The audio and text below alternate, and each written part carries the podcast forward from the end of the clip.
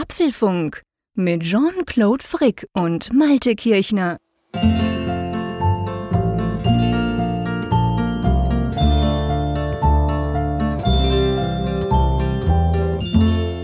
Hallo und herzlich willkommen zum Apfelfunk Ausgabe 290, die wir am 25. August am Abend, am Mittwochabend aufzeichnen. Und lieber Malte an der Nordsee, ich mache jetzt etwas, was man niemals tun sollte am Anfang einer Sendung. Egal, ob das eine Morningshow im Radio ist, eine Fernsehsendung oder ganz schlimm noch ein Podcast. Ich sage dir, ich bin hundemüde. Und bevor ich auflöse, warum das kein Problem ist und ihr, die ihr das jetzt hört, nicht abschalten müsst, im Gegenteil, wir klären quasi gleich ein ganz spezielles Apfelfunkphänomen, frage ich dich natürlich, wie geht's dir? Bist du fit und munter? Ja, hallo, lieber Jean-Claude. Ich bin tatsächlich heute recht gut drauf. Ich bin über mich selbst überrascht. Das sagst du extra. ja, aber ich, ich weiß, es ist eine Todsünde im Radio und im Fernsehen zu sagen, man sei todmüde, weil das auch, man soll ja keinen negativen ja, Impact genau, auf die Leute das. entfalten. Ja. Und zweitens natürlich beim Podcast ist es ja so, die allermeisten oder sagen wir mal sehr viele, das lernen wir aus den Zuschriften von euch da draußen, die hören das ja am Morgen, oftmals auch auf dem Weg zur Arbeit. Und das Letzte, was du ja da hören willst, ist, dass der eine in Bern sagt, er sei müde. Aber es geht mir irgendwie um etwas anderes und ich wollte schon lange mal darüber sprechen. Und zwar geht es drum um dieses Phänomen. Wir machen den Apfelfunk seit fünf, drei Viertel Jahren, bald sind sechs Jahre. Und es ist ja so, ihr wisst ja, wir nehmen das immer am Mittwoch auf, immer so gegen 22 Uhr schalten wir uns zusammen, quasseln ein bisschen und dann irgendwann geht's los. Das, was ihr hört, ist ja auch das, was wir am Mittwochabend aufzeichnen. Also es ist ja sozusagen live, wir schneiden da nichts dran rum. Und dann ist es schon oft, na, ab und zu ist es halt schon so, dass man sagt, boah, so im Vorgespräch, ich bin halt ein bisschen müde. Wir alle haben, äh, wir beide haben stressige Jobs. Jetzt ist es draußen schon saumäßig früh dunkel. Am Morgen ist es nicht so richtig hell, habe ich das Gefühl, wenn ich aufstehe. Also es gibt ja ein paar Gründe, man kann durchaus ja mal müde sein am Mittwochabend spät. Wir haben ja auch noch Familie. Aber was ich einfach irgendwie immer faszinierend finde, vor allem weil das so lang funktioniert, dieser Effekt, in dem Moment, wo wir dann wirklich loslegen, ich weiß nicht, ob dir das auch noch so geht, nein, Quatsch, natürlich weiß ich's, ähm, die, ich weiß nicht, dieser Live-Effekt, dann ist die Müdigkeit einfach weg. Das stimmt, ja. Dass irgendjemand soll, Schlaues sollte mal eine klinische Studie mit uns beiden machen und das mal erforschen. genau, das ist sehr, eine Langzeitstudie. Das ist sehr merkwürdig, es ist bemerkenswert. Nein, es ist in der Tat so. Also letzte Woche hatte ich das zum Beispiel extrem. Ähm, anstrengender mhm. Tag, anstrengende Woche und dann so extrem erschöpft und dann mhm. denkt man schon zeitweise auch so eine Stunde vorher, puh, genau. eigentlich hast du heute keinen Bock. So um neun ist immer am schlimmsten. Man denkt so, boah, krass, es geht noch eine Stunde, oh, und dann ja. noch zwei Stunden quatschen. Ich mach's zwar gern, aber ich bin gerade so müde. Ja, ja, genau. ja richtig. Und, und das ist witzig. Dann, es verläuft sich sofort und ähm, es ist auch hinterher noch so ein, so eine, so, ja, so ein leichter Nachhall und äh, dann kommt allerdings auch häufig das dicke Ende sozusagen. Absolut, ganz genau. es ist ja so, wenn wir dann mal fertig sind mit Quatschen, dann haben wir einen, glaube ich, inzwischen kann man wirklich sagen, super eingespielten Workflow. Ich schneide das Audio, der Malte bereitet die, die, die Webseite vor und und und. Und da ist es noch so, da ist man noch so ein bisschen gethrilled und denkt, wow, Kai, es hat einfach Spaß gemacht mit dem Malte, diese coolen Themen zu diskutieren. Und dann so, bei mir ist es oft so, ich, ich schneide, also ich schneide, ich setze zusammen, unsere beiden Spuren, wir schneiden ja eben nicht, Jingle vorne dran und so. Und danach lassen wir noch so ein Audio-Tool drüber laufen, damit unsere Spuren ungefähr gleich laut sind. Und der rechnet so, je nachdem, vier, fünf Minuten dran rum an meinem iMac Pro. Und das ist oft so der Moment, da kann ich auch noch keine Kapitelmarken setzen, weil das kann man erst danach, weil die sonst wieder rausfliegen aus dem Audio-File. Das ist so der Moment, da merke ich manchmal so, oh, aber eigentlich bin ich schon ziemlich müde, ist irgendwie 20 nach 12 und so. Also da, da kommt es dann so, dann merkst du wieder, ah ja, ich, ich war doch müde, genau, ich habe doch gesagt am Abend, ich bin eigentlich müde. Ja. Aber in der Zwischenzeit ist das quasi komplett weg. Ja, das ist ja gut. Bei dir geht es ja gleich direkt danach los, dann mit der Nachbearbeitung. Ich muss ja mal erstmal warten, bis du, du dann ja das File warten. dann fertig das hast. Stimmt. Wobei und du natürlich auch, ähm, du füllst ja die Webseite schon und vor allem, ja. du bist ja unsere Bildregie. Ja. Das Lustige ist ja, dass wir die, die Titel, die wir dieser Sendung geben, die entstehen ja immer während der Sendung. Die also, entstehen on the fly. Ja einen Titel vorher schon, ja. weil wir einfach beim Diskutieren und dann fallen manchmal komische, lustige Sätze und dann denkt meistens der Malte, hey, das ist quasi. Und du musst ja dann immer entsprechende Bilder aussuchen dazu. Und es gibt manchmal Titel, wo ich so denke, boah, ich sag's dir manchmal auch im Nachgespräch, oh Malte, viel Glück bei der Bildregie. Mm, ja, ich habe tatsächlich hier eine Checkliste, die ich mal durchgehe, jedes Mal, wenn ich den Apfelfunk dann online stelle. Das fängt dann an mit, wirklich mit dem Bild wir haben, überlegen uns ja mal schon während der Sendung so einen Titel dann, den wir dann mhm. nehmen und das geht dann weiter darüber, dass ich dann die Folgennotizen, muss ich das ja nennen, dann hatte uns ein Hörer darauf hingewiesen, Apple nennt das in der Podcast ja Folgennotizen und nicht Shownotes, dass ich die schon mal dann vorschreibe, also sprich die Links nochmal raussuche mhm. und diese ganzen Sachen dann halt Website vorbereiten und dann kommt ja deine Datei und das ist dann immer mhm. der Moment, wo ich dann nochmal so, ja, letzte kleine technische äh, Details daran noch mache und dann geht das Hochladen los. Und das ist eigentlich so der größte tote Punkt, weißt du? Ja, eigentlich ist alles vorbereitet Hochbringen. und dann, mhm. dann, muss man halt warten. Soundcloud verarbeitet die Datei dann erstmal ganz gemütlich und, und da kann es dann schon mal sein, dass man fast dabei einschläft. Und äh, mhm. naja, und wenn das fertig ist, dann kommen so die letzten Arbeitsschritte und das ist jedes Mal unterschiedlich. Es gibt so Tage, da geht mir das leicht von der Hand und es gibt manchmal auch so Nächte, da muss ich mich dann extrem konzentrieren, weil einfach dann auch die Konzentration weg ist. Und ja. Äh, ja, dann Social Media ist immer so das Letzte und dann bin ich auch genau, wirklich froh, dass ich die Kiste dann ausmachen kann. Ja. Aber auf jeden Fall das Apfelfunk-Phänomen quasi, das funktioniert dahingehend super, dass also hoffen wir auf jeden Fall. Ähm, aber ich glaube, aus den Zuschriften kann man das auch ein bisschen rausspüren, dass ihr jetzt nie das Gefühl habt, da sind zwei übermüdete Typen, die irgendwie vor sich hin lallen hier im Podcast. Das kommt immer erst danach. aber ähm, ja, es ist schon, es ist schon irgendwie ganz witzig, finde ich, dass das, dass, das so, dass das so irgendwie funktioniert. Drum bin ich eigentlich absolut zuversichtlich. Und bevor wir zu den Themen kommen, ähm, das Schöne gerade mal wieder Ende Monat ist ja, dass wir am Mittwoch zusammen den Apfelfunk aufzeichnen und dann eigentlich schon sagen können, ja, bis übermorgen, gell? Wir, wir haben da noch was in dieser Woche, da kommt noch was. ja, da kann man auch jetzt noch so einen kleinen Apfelfunk-Insight erzählen, denn wenn in unserem Skript steht AAH, dann, dann ist das immer dann das Stichwort, dass äh, diese Woche Apfelfunk am Hörer oder nächste Woche dann, je nachdem, wann wir das dann da drin stehen haben, dann ansteht. Also AAH mit kleinem A in der Mitte ist dann so der Hinweis Apfelfunk am Hörer. Man könnte auch sagen, Aha-Effekt sozusagen, denn das ist ja auch jedes Mal dann bei, bei ja, der Sendung so. Und das wird, das wird auch dieses Mal ganz sicher so sein, denn wir haben wirklich, ich weiß gar nicht, hatten wir so viele Gäste auf einmal Nein, in einer Sendung wir haben jemals? wirklich Full House. Das kann man wirklich sagen. Das wird also die üblichen Moderatoren, Malte, ich und der Raphael natürlich. Und dann haben wir den Michael Reimann dabei, das haben wir ja schon auf Twitter angekündigt. Und dann haben wir noch drei zusätzliche Gäste, mit denen wir diskutieren wollen. Und einer wird sich, das darf ich hier schon mal sagen, als kleiner Teaser, wird sich per Satellit zuschalten. Und das tönt jetzt, das tönt so richtig wie ARD-Fernsehen ja, oder so. Ja. Quasi, wir schalten nach Neuseeland per Satellit. Und ja, ganz ehrlich, ich freue mich gigantisch drauf, nicht nur auf ihn, aber auch auf ihn, auf diese Sendung überhaupt. Ähm, Freitag, 21.45 Uhr auf YouTube, auf unserem YouTube-Kanal geht das Ganze live los. Ihr könnt natürlich zuschauen, mitkommentieren. Ja, das wird eine große Sache. Technische Frage, muss ich eigentlich sein Bild dann auf den Kopf drehen, damit wir ihn richtig rumsehen? das testen wir. Das werden wir rausfinden. Ich habe hab ihn noch nie live ich hab, gesehen. Ich habe noch nie eine Schalte nach Neuseeland gemacht. Ich weiß es nicht. Finden wir raus. Twitter kommt auf jeden Fall, wenn er uns jeweils schreibt, er kommt richtig rum an. Ja, das ist schon mal gut. genau, also Apfelfunk am Hörer am 27. August. Ja. Das ist ja schon übermorgen. Das geht ja super schnell. Wie gesagt, wir nehmen es Mittwochabend auf. Das wird cool. Also würde mich natürlich freuen, wenn ihr dabei seid. Ihr könnt das auch später noch gucken. Ihr wisst, YouTube, kein Problem. Also wenn das durch ist, könnt ihr auch am Wochenende. Wir haben viele, die uns schreiben, ja, weißt du, so Freitagabend, so spät, bah, will ich nicht oder hab anderes vor. Aber die gucken es dann zum Beispiel am Weekend oder so mal. Ja. Kann man ja alles auch tun. Das ist ja auch schön bei YouTube. Also von dem her gesehen, ja, wird eine coole Sache. Apropos cool, wollen wir mal zu den Themen kommen? Genau, du nimmst es vorweg sozusagen. Ey, immer, kennst mich doch. Ja, die Themen. Wir haben als erstes Thema Face ID 2.0. Erkennt ein besserer Sensor künftig auch mit Maske? Uah. Zurück an den Anfang, die spannende iOS 15 Safari. Private Relay, iOS 15 Beta 7 ist draußen und es ermöglicht privates Surfen. Mac-Apps testen. Testflight für den Mac ist als Beta gestartet. Dann haben wir ein interessantes Interview mit Tim Cook gelesen, denn er hat gesagt, Apple mh, hm, ist eigentlich gar nicht mehr so spannend. Läuft schon. Apple scannt iCloud-E-Mails. Und natürlich Community, das heißt Umfrage der Woche und Zuschriften unserer Hörer. Genau, da haben wir auch wieder ganz, ganz spannende Sachen bekommen, die wir schon vorbereitet haben. Also da werden wir auf jeden Fall drüber diskutieren. Aber lass uns gleich mal anfangen mit Gerüchten letztendlich ums iPhone 13, das kommende iPhone. Es ist ja nicht mehr so lange. Also wir sagen ja schon oft, da muss doch jetzt einmal langsam die Gerüchteküche so richtig hochkochen. Das tut sie. Und wir wollen konkret, gell, über ein verbessertes Face ID sprechen.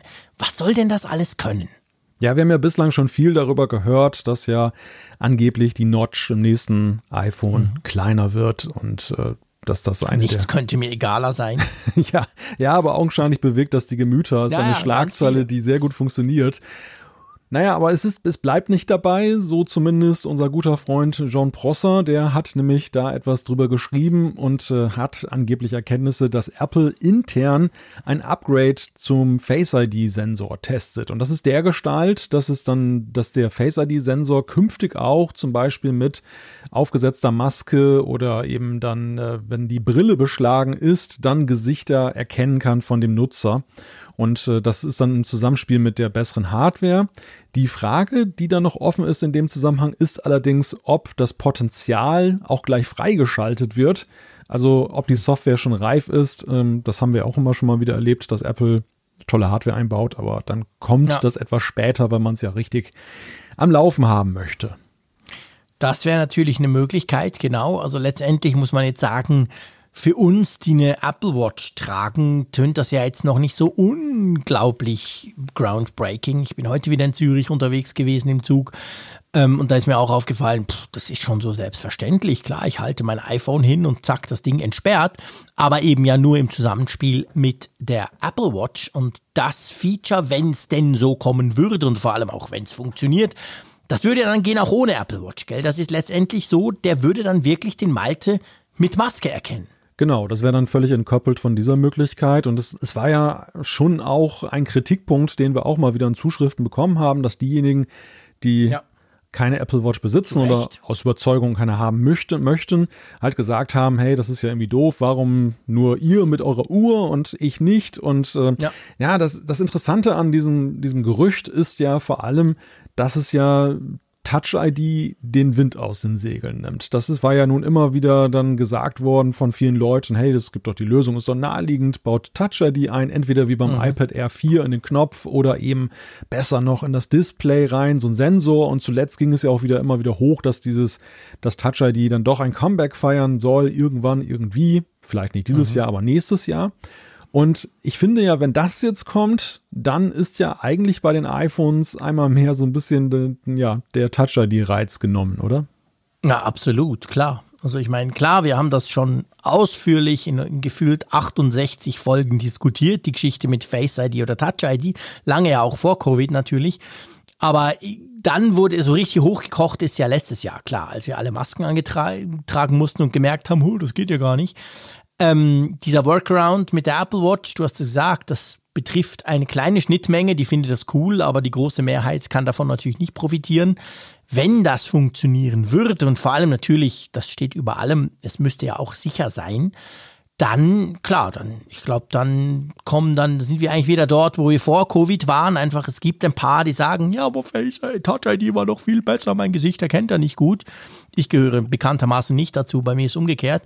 Ähm, aber das wäre natürlich, ja, dann wäre Touch ID, glaube ich, beim iPhone definitiv tot, weil dann braucht ja. es ja nicht. Ich frage mich ja, ähm, ich meine, was ja auch geil wäre, dann könnte man es ja, wie gesagt, immer unter dem Aspekt, das funktioniert und Apple kriegt das hin, dann könnte man es ja auch beim iPad ausrollen. Das wäre Da fällt es mir total auf, weißt du? Ich bin ja immer mhm. mit dem iPad unterwegs, mit dem iPad Pro, dem großen. Und dann gucke ich immer ganz brav rein und merke dann, ah, Moment, ja, ich habe zwar eine Apple Watch, aber klar, die ist ja nicht, der kann das ja nicht. Und dann kommt immer dieser Code, weil der natürlich dann mein Gesicht nicht erkennt. Also da wäre es auch praktisch. Hm, ja, ja, klar. Also interessant ist auf jeden Fall, dass es dann von, von Apple, finde ich, ein, ein klares Bekenntnis nochmal wieder zu Face ID ist. Ja. Das ist ja, es stand ja eine ganze Weile außer Frage, dass ja Face ID die von Ihnen vorgezogene Technologie ist, was jetzt biometrische Verfahren angeht, jetzt beim iPhone. Ähm, wir haben ja auch immer wieder drüber gesprochen, du sagtest es gerade und wir sind immer wieder zu dem Schluss gekommen, naja, Touch ID ist ja irgendwie Rückschritt für sie. Und dann kam das iPad und dann schien es ja wirklich so zu sein, als wenn Touch ID jetzt dann doch äh, wieder in, im Spiel ist. Aber mhm. ja, ich finde halt hier, obwohl es immer noch Gründe gibt, also ich, ich sehe schon die Zuschriften vor meinem geistigen Auge, ähm, denn es gibt ja nach wie vor eben ja, es ist ja die, die ganze Maskengeschichte ist ja nicht der einzige Grund, warum der Ruf nach Touch ID immer wieder ertönt. Nee. Und es sind, ja. wie ich finde, auch ziemlich gute Gründe, die immer mal wieder genannt werden. Aber gleichwohl habe ich so ein wenig den Eindruck, wenn sich das bewahrheitet, dass Apple da schon sehr klar diesen Face ID-Pfad dann beschreiten ja. möchte. Ja, das glaube ich auch. Also sollte das wirklich kommen. Es ist ja so, dass, klar, ich meine, das sind Gerüchte, sowohl vom Prosser.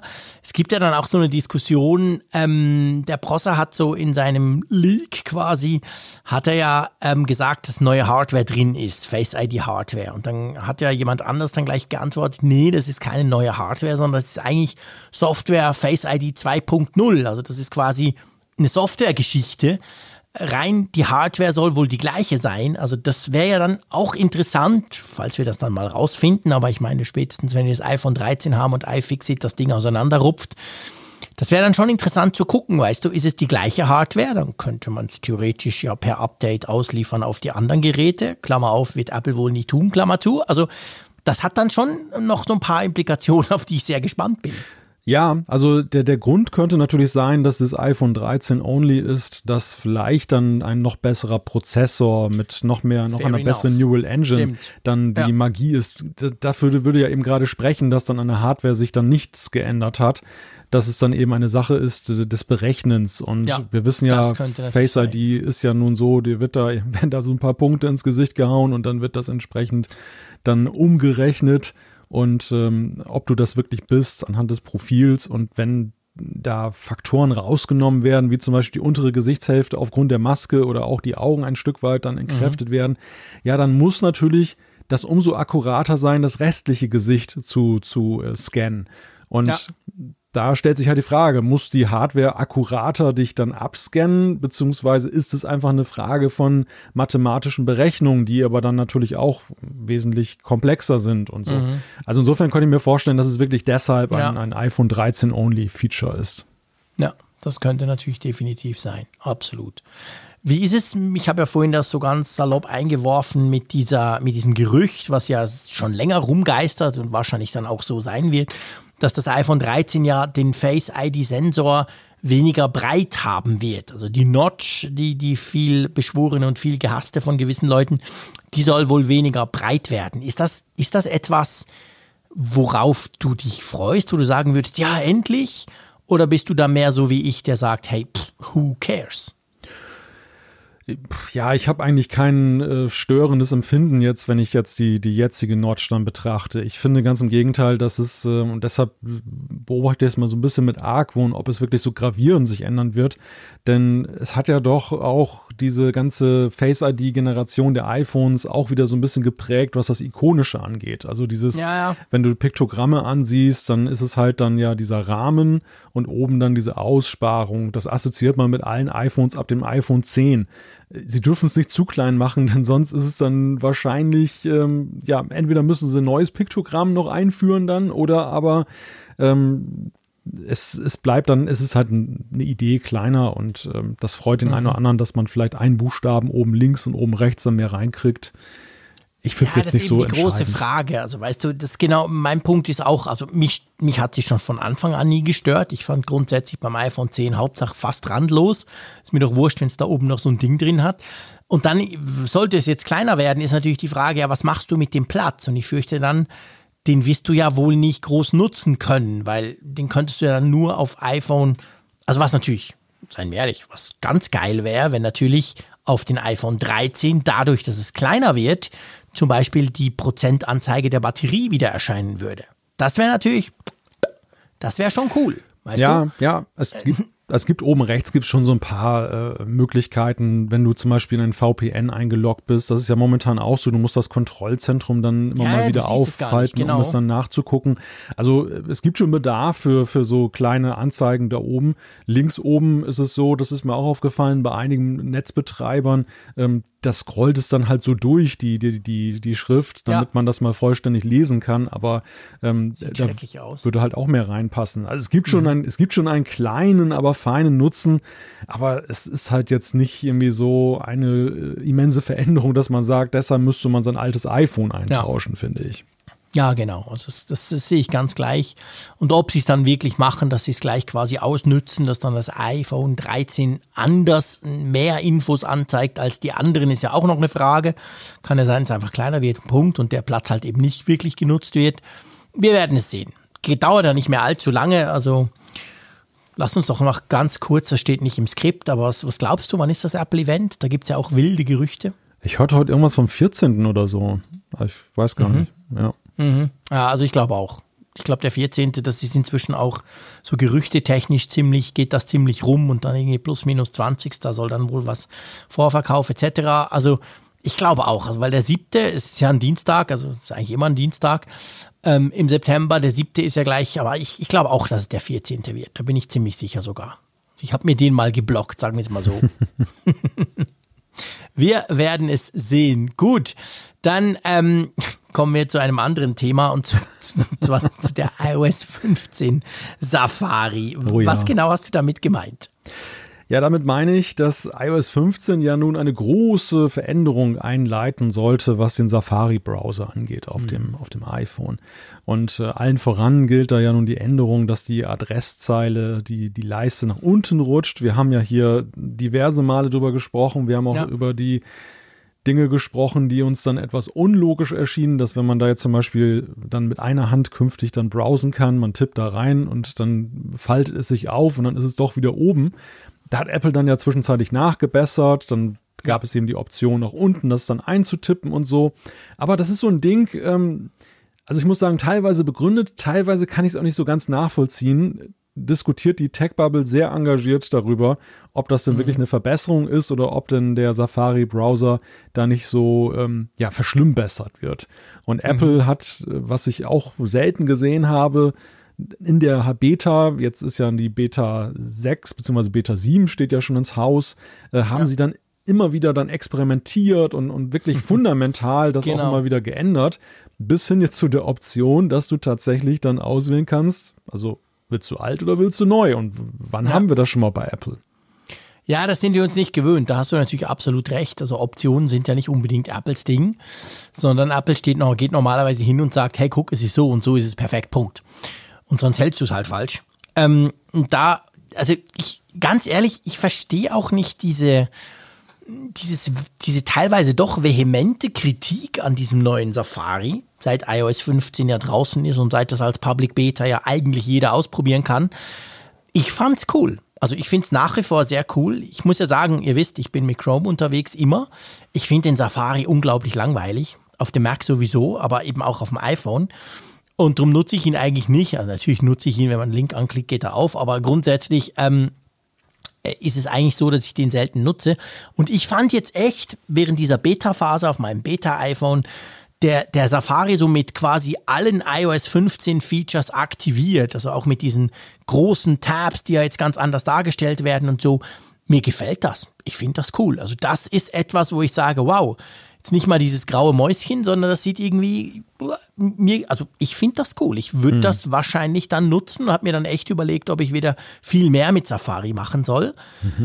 Jetzt ist es ja so, es geht ja nicht weg. Das muss man vielleicht auch sagen. Es gab ja Betas, wo es eben so ganz neu, dann gab es Betas, wo es so ein bisschen zurückgedreht wurde. Jetzt die, die, die von letzter Woche, die Beta 6, gibt die Optionen. Also du, du kannst, du kannst so frickmäßig komplett neu unterwegs sein. Du kannst aber auch sagen, nö, ist alles blöd. Ich will so wie vorher. Also ich meine, wenn es so bleibt, dann müssten ja eigentlich alle zufrieden sein, oder? Tja, das ist die Frage. Also zunächst einmal noch zu dem Punkt, so ich teile deine Kritik, was jetzt den Safari auf iOS angeht, eigentlich nicht. Also ich, Mhm. ich sehe das schon so auf dem Mac, da ist das ja in der Tat so, dass Safari so ein ziemlich graues Teil ist im Vergleich zum Beispiel zu Chrome und auch anderen Ja, Browsern. Killer. Also das Design ist da sicher, sicherlich, könnte spannender sein. Das hat auch was damit zu tun. Das finde ich so, diese, diese ja, Favoriten, diese Lesezeichenleiste, die du da oben anlegen kannst, die sieht da halt auch arg verstaubt aus.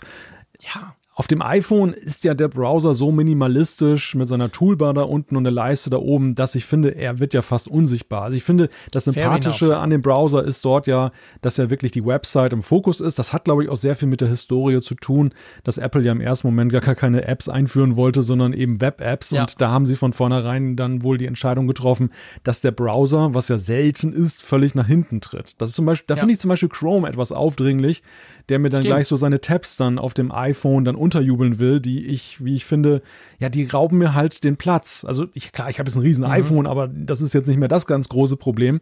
Aber ich bin da trotzdem, trotzdem ein bisschen geizig mit, mit, dem, mit dem Platz auf dem Bildschirm und finde halt, er sollte nicht für Elemente vergeudet werden. Da ist dieses Tab-Modell von Safari besser. Ja, die Frage ist jetzt ja, ist das jetzt so etwas Balsam für die Seele der Kritiker, dass Apple jetzt so durch die Hintertür das Neue dann doch weiterhin einführt und man hat aber die Wahl, damit es dann eben nicht so ein Aufreger ist? Oder ist das im Grunde genommen ein kleiner Rückzug und sie wollen sich noch nicht so unter uns noch nicht so richtig eingestehen? Denn es ist ja tatsächlich, wir haben ja über SharePlay kürzlich gesprochen, dass das Feature mhm. ja nun erstmal aus den Betas wieder verschwunden ist. Wenn sie den Safari jetzt dann komplett entschärfen würden, also komplett zurückdrehen ja, auf iOS 14, das wäre ja noch ein Headliner weg. Das war ja auch ein ja, großes Thema. Ja. Absolut. Ich meine, was bitte bleibt dann noch bei iOS 15? Warum solltest du das Ding aktualisieren? Wenn dann eben, wenn, wenn all die Features, das haben wir aber letztes Mal schon besprochen, wenn all die Features quasi rausfliegen oder, oder verspätet sind, ja, die Frage stellt sich dann auch, wie ist die Standardeinstellung? Weißt du, was passiert, ja. wenn ich jetzt mein iOS oh, ja. 14 oh, ja. iPhone aktualisiere? Meine Frau, die macht das und die klickt dann Safari auf. Wie sieht der aus? Sieht der mhm. neu aus oder sieht der alt aus? Sprich, niemand merkt, dass er eigentlich ganz anders könnte das sind alles so, ja, das sind alles so Fragen. Das hat eine mhm. sehr große Bedeutung, diese Frage, denn es ist so, mein, mein einziger Einwand oder mein einziger Vorbehalt jetzt gegenüber dieser großen Änderung ist, dass da ja ein fundamentales Designprinzip des Browsers buchstäblich auf den Kopf gestellt wird. Und ähm, wir, die wir neuem da im Technischen oft aufgeschlossen sind. Wir finden es ganz lustig. Wir hätten das wahrscheinlich gerne genutzt. Ich glaube auch viele Power-User jetzt mit, dass das ja. unten ist. Aber ich kenne eben auch viele, viele Nutzer, die ja froh sind, dass sie gerade mal jetzt so genau wissen, wie sie das zu bedienen ja, haben, das Gerät. Ehrlich, das ist die überwältigende Mehrheit. Und die werden, nicht der Apfelfunkhörer, ja. aber der generelle Nutzer. Und die würden es wahrscheinlich nicht so positiv aufnehmen, Meine Frau wie wir wird das jetzt. saumäßig doof finden. Ja. Die wird sich nerven. Was ist denn das? Ich finde mein Zeug nicht mehr. Mhm. Die Frage ist dann halt, wie Apple das am Ende dann ja auch verkauft im Sinne von, dass man überhaupt aufmerksam wird auf die Möglichkeit. Gibt es dann irgendwie so ein Splash-Screen, das gesagt wird, hey, du kannst auch unten das hinschalten? Genau, und wer Ab liest die? Liest die nach dem Update eben, jemand? Weil bei eben. jeder App kommen die ja quasi hoch. Du bist ja schon, jedenfalls eben die, die es nicht interessiert, sind sich schon gewöhnt, ja, ja, ich mache ein Update, dann klicke ich achtmal diese OK-Screens weg und dann kann ich wieder, habe ich wieder mein iPhone. Das ist absolut eine gute Frage, was wird dort passieren. Und das könnte natürlich darin, wird sich letztendlich entscheiden, wie Apple die Kritik aufgenommen hat. Ja. Also hat Apple gemerkt, wow, das ist too much, das wird die Leute so nerven, das können, das machen wir nicht, wir verstecken das wieder, im Wissen, dass dann halt ganz viele dieses Feature gar nicht brauchen. Oder ist Apple mutig genug zu sagen, okay, man kann es zwar zurückdrehen, aber wir machen es so, zuerst mal ist es neu so dass dann, ich komme jetzt wieder mit meiner Frau, das soll jetzt überhaupt nicht despektierlich sein, im Gegenteil, aber sie ist halt wirklich jemand, sie will es halt so, wie sie es kennt und sie mhm. interessiert mhm. sich nicht dafür und sie hat auch keine Lust, das rauszufinden. Sie sagt, das sei, da sei ihr die Zeit zu schade. Oder ist es so, es ist neu und dann kommt jetzt, um noch bei dem Beispiel zu bleiben, meine Frau zu mir und sagt, hey, der neue Safari ist aber doof.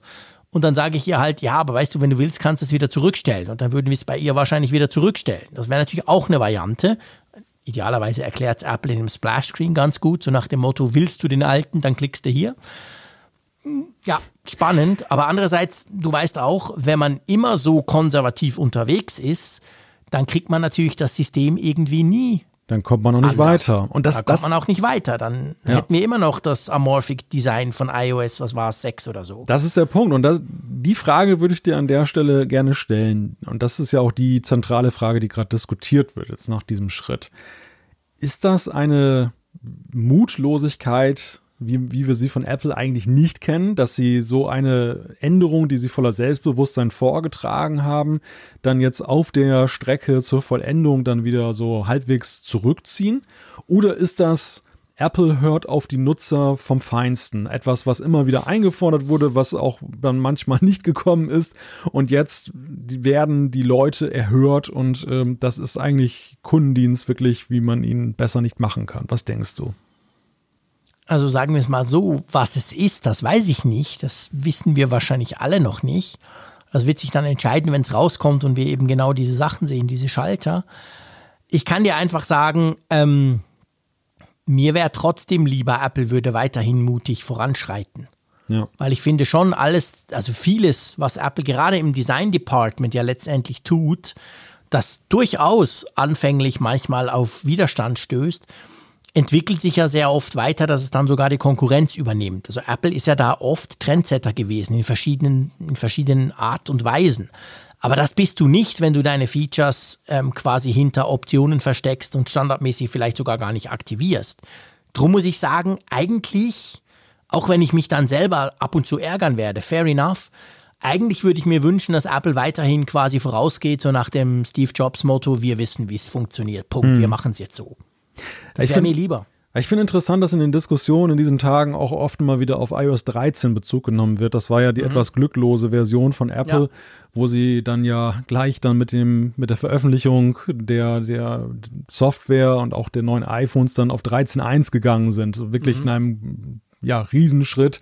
Normalerweise kommt dann ja so mit den Bugfixes 13.0.1 und so und dann kam mhm. wirklich gleich die Einser dass Apple seitdem halt schon auch sehr vorsichtig geworden ist, was die Reife für, von Features, die Akzeptanz angeht. Das ist mhm. sicherlich bei SharePlay ein Erklärungsmodell.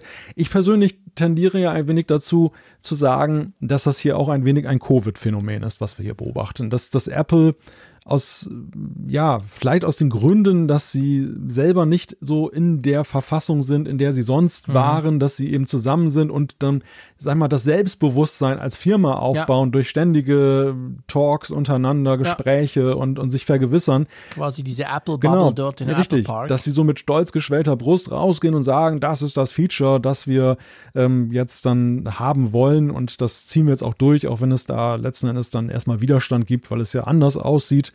Und, Gute ähm, Analyse, ja. Kann ja, das, gut sein. Ja, und das, ich finde, wir erleben das doch gerade so an, an mehreren Stellen ein wenig, wenn es jetzt wirklich die Erklärung ist. Also diese ganze Geschichte mit dem iCloud Bilderscan ist ja auch so ein wenig, mhm. hat den Eindruck, als wenn da eben die Kommunikation, Unsouverän. die interne bei Apple, die sonst immer super ist, nicht zum Besten ja. bestellt war bei dem Thema, als man das einfach völlig unterschätzt hat und jetzt auch so, naja, ja, und du, du merkst ja auch, genau, erstens das und ich finde, man merkt das auch wahrscheinlich und das Drum habe ich das Gefühl, das ist eine sehr, sehr gute Erklärung, die du da gerade erarbeitet hast. Man merkt es ja auch bei dieser Homeoffice-Diskussion. Apple ist ja im Vergleich zu allen anderen Silicon Valley Companies dort extrem anders unterwegs. So nach dem Motto, Freunde, ihr kommt jetzt ins Office, Punkt. Und es gab ja Riesentroubles intern. Ja. Es gab ja auch Gerüchte, dass deswegen schon einige gekündigt haben, sogar Manager, die gesagt haben, nö, aber so will ich nicht. Also Apple fährt da eine andere Schiene als Google, als Facebook, als Microsoft, als, als die anderen. Und man hat sich, ich habe mich immer so ein bisschen gefragt, warum? Was, was ist denn los? Das ist ja letztendlich unter Umständen bei diesem Kampf um Talente ist das total kontraproduktiv.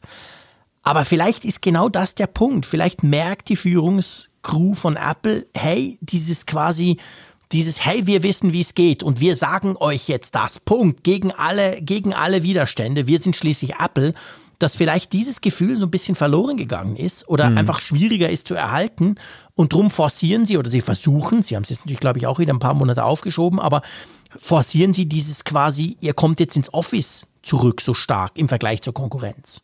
Ja, ja, ich habe mich auch darüber gewundert, dass sie das mit solcher Vehemenz auch verteidigt mhm. haben.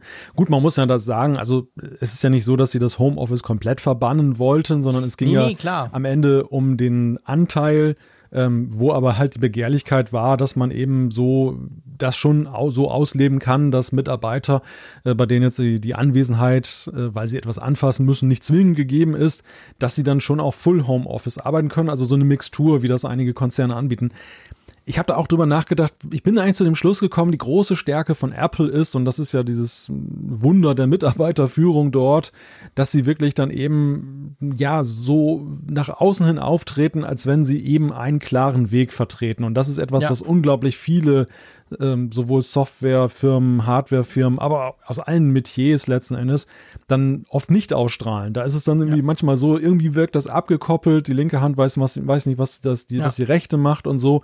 Und, ähm, und diese Sachen, die wir jetzt hier sehen, gehen ja auch ein wenig so in diese Richtung. Das ist eigentlich ein ungewöhnliches Apple, was sich da dieser Tage da präsentiert. Mhm. Mhm. Und vielleicht ähm, muss man das einfach in Verbindung sehen. Ja, ja, drum, drum bin ich sehr geneigt deiner Theorie da, dass das quasi ein, ich sag, wie, du, wie du gesagt hast, ein Covid-Phänomen quasi ist. Das könnte tatsächlich der entscheidende Punkt sein. Und, und wie, wie stark, sage ich jetzt mal, dieses Phänomen ausgeprägt ist, das werden wir dann wahrscheinlich genau dann sehen, ähm, zum Beispiel mit iOS 15 und dann werden wir sehen, wie sie, wie sie die Safari-Geschichte jetzt wirklich durchziehen. Ja. Wenn iOS 15 genauso aussieht wie iOS 14, wissen wir Bescheid. genau, dann wissen wir, oh, hier steht nicht gut um Apple. Gut, lass uns zum nächsten Thema kommen und da dreht sich auch um iOS 15, natürlich auch iPadOS 15. Und zwar ist es so, wir haben letzte Woche die Beta 6 bekommen, genau vor einer Woche und da war am Dienstag, glaube ich, und da war ja drin, wir haben darüber gesprochen, eben Safari, all das Zeug. Ja, und jetzt kommt schon wieder eine neue Beta. Jetzt glaube ich, das war glaube ich sogar heute. Ich war den ganzen Tag unterwegs, ich habe es auf Twitter gesehen. Ähm, und die neben, daneben, dass es jetzt nur eine Woche ist und schon die nächste und wir schon bei Beta 7 sind, das zeigt natürlich so ein bisschen, das beschleunigt sich. Das ist ja nicht untypisch, wenn es dann so langsam, sagen wir mal, in die Zielgerade einbiegt. Aber diese Funktion, also diese Beta, diese Beta 7, die ihr euch laden könnt, äh, wenn ihr die, die Developer-Beta nutzt, dann, die hat jetzt dieses iCloud Private Relay aktiviert. Also diese Funktion, ja, die du am besten mal erklärst. Was, was, was kann man jetzt neu? Ja, Private Relay ist etwas, was sich viele ja mit VPN-Services holen. Und zwar ist es eine Technologie, um eben dann gegenüber Webseitenbetreibern ja seine Herkunft zu verschleiern, indem man eben nicht seine Original-IP-Adresse dann eben nach außen geben muss. Ähm, das Ganze funktioniert in einem zweistufigen Verfahren, das dann für Datenschutz sorgen soll. Einerseits wird die URL, die man aufruft, die wird dann im Safari-Browser verschlüsselt, wird an Apples Server weitergeleitet. Ähm, Apple kriegt dann also gar nicht mit, was man aufruft mhm. und das geht dann weiter dann an einen Dienstleister, der für Apple sozusagen dann diesen Abruf tätigt, ähm, dann über Server und ähm, die entschlüsseln dann die URL, wissen aber eben nicht, wer derjenige ist, der aufgerufen hat. Und ja. dann kriegst du dann über Apples Rechner das Ganze wieder zurück und äh, ja, und auf diese Weise sollst du halt auf der einen Seite nach außen hin ein Anti-Tracking-Feature haben und mhm. ähm, gleichzeitig aber eben nicht, und das ist ja etwas, was immer bei VPN-Diensten immer wieder dann befürchtet wird, dass es passieren könnte, dass die halt wiederum ihre Aufzeichnungen darüber machen, was genau. du aufrufst. Ähm, dann, dem soll mit diesem Verfahren halt entgegengewirkt werden. Genau, und das Ganze funktioniert im Safari drin. Also wenn du Safari nutzt, kannst du das dann eben aktivieren. Und diese Möglichkeit besteht jetzt. Ich, ich bin sehr gespannt drauf, muss ich sagen. Also ich muss mir dann nachher auf meinem Testphone noch, ähm, noch die Beta 7 von iOS 15 mal draufknallen. Soll ja später dann auch auf macOS Monterey kommen, also letztendlich auf all die neuen Software-Tools. Was ja witzig ist, by the way, macOS Monterey, das hat noch nicht mal die Beta 6 bekommen. Ja. Also letzte Woche haben wir Beta 6 von iOS und iPadOS 15 bekommen. Diese Woche sind wir schon bei Beta 7 und Mac hängt noch bei Beta 5 und das zeigt ja wahrscheinlich, dass wir Mac OS später bekommen als iOS, was keine Überraschung wäre, oder? Das wäre nicht ohne Präzedenzfall. Also wir haben das ja mal wieder gesehen, dass macOS ja. dann auch mal zeitversetzt kam.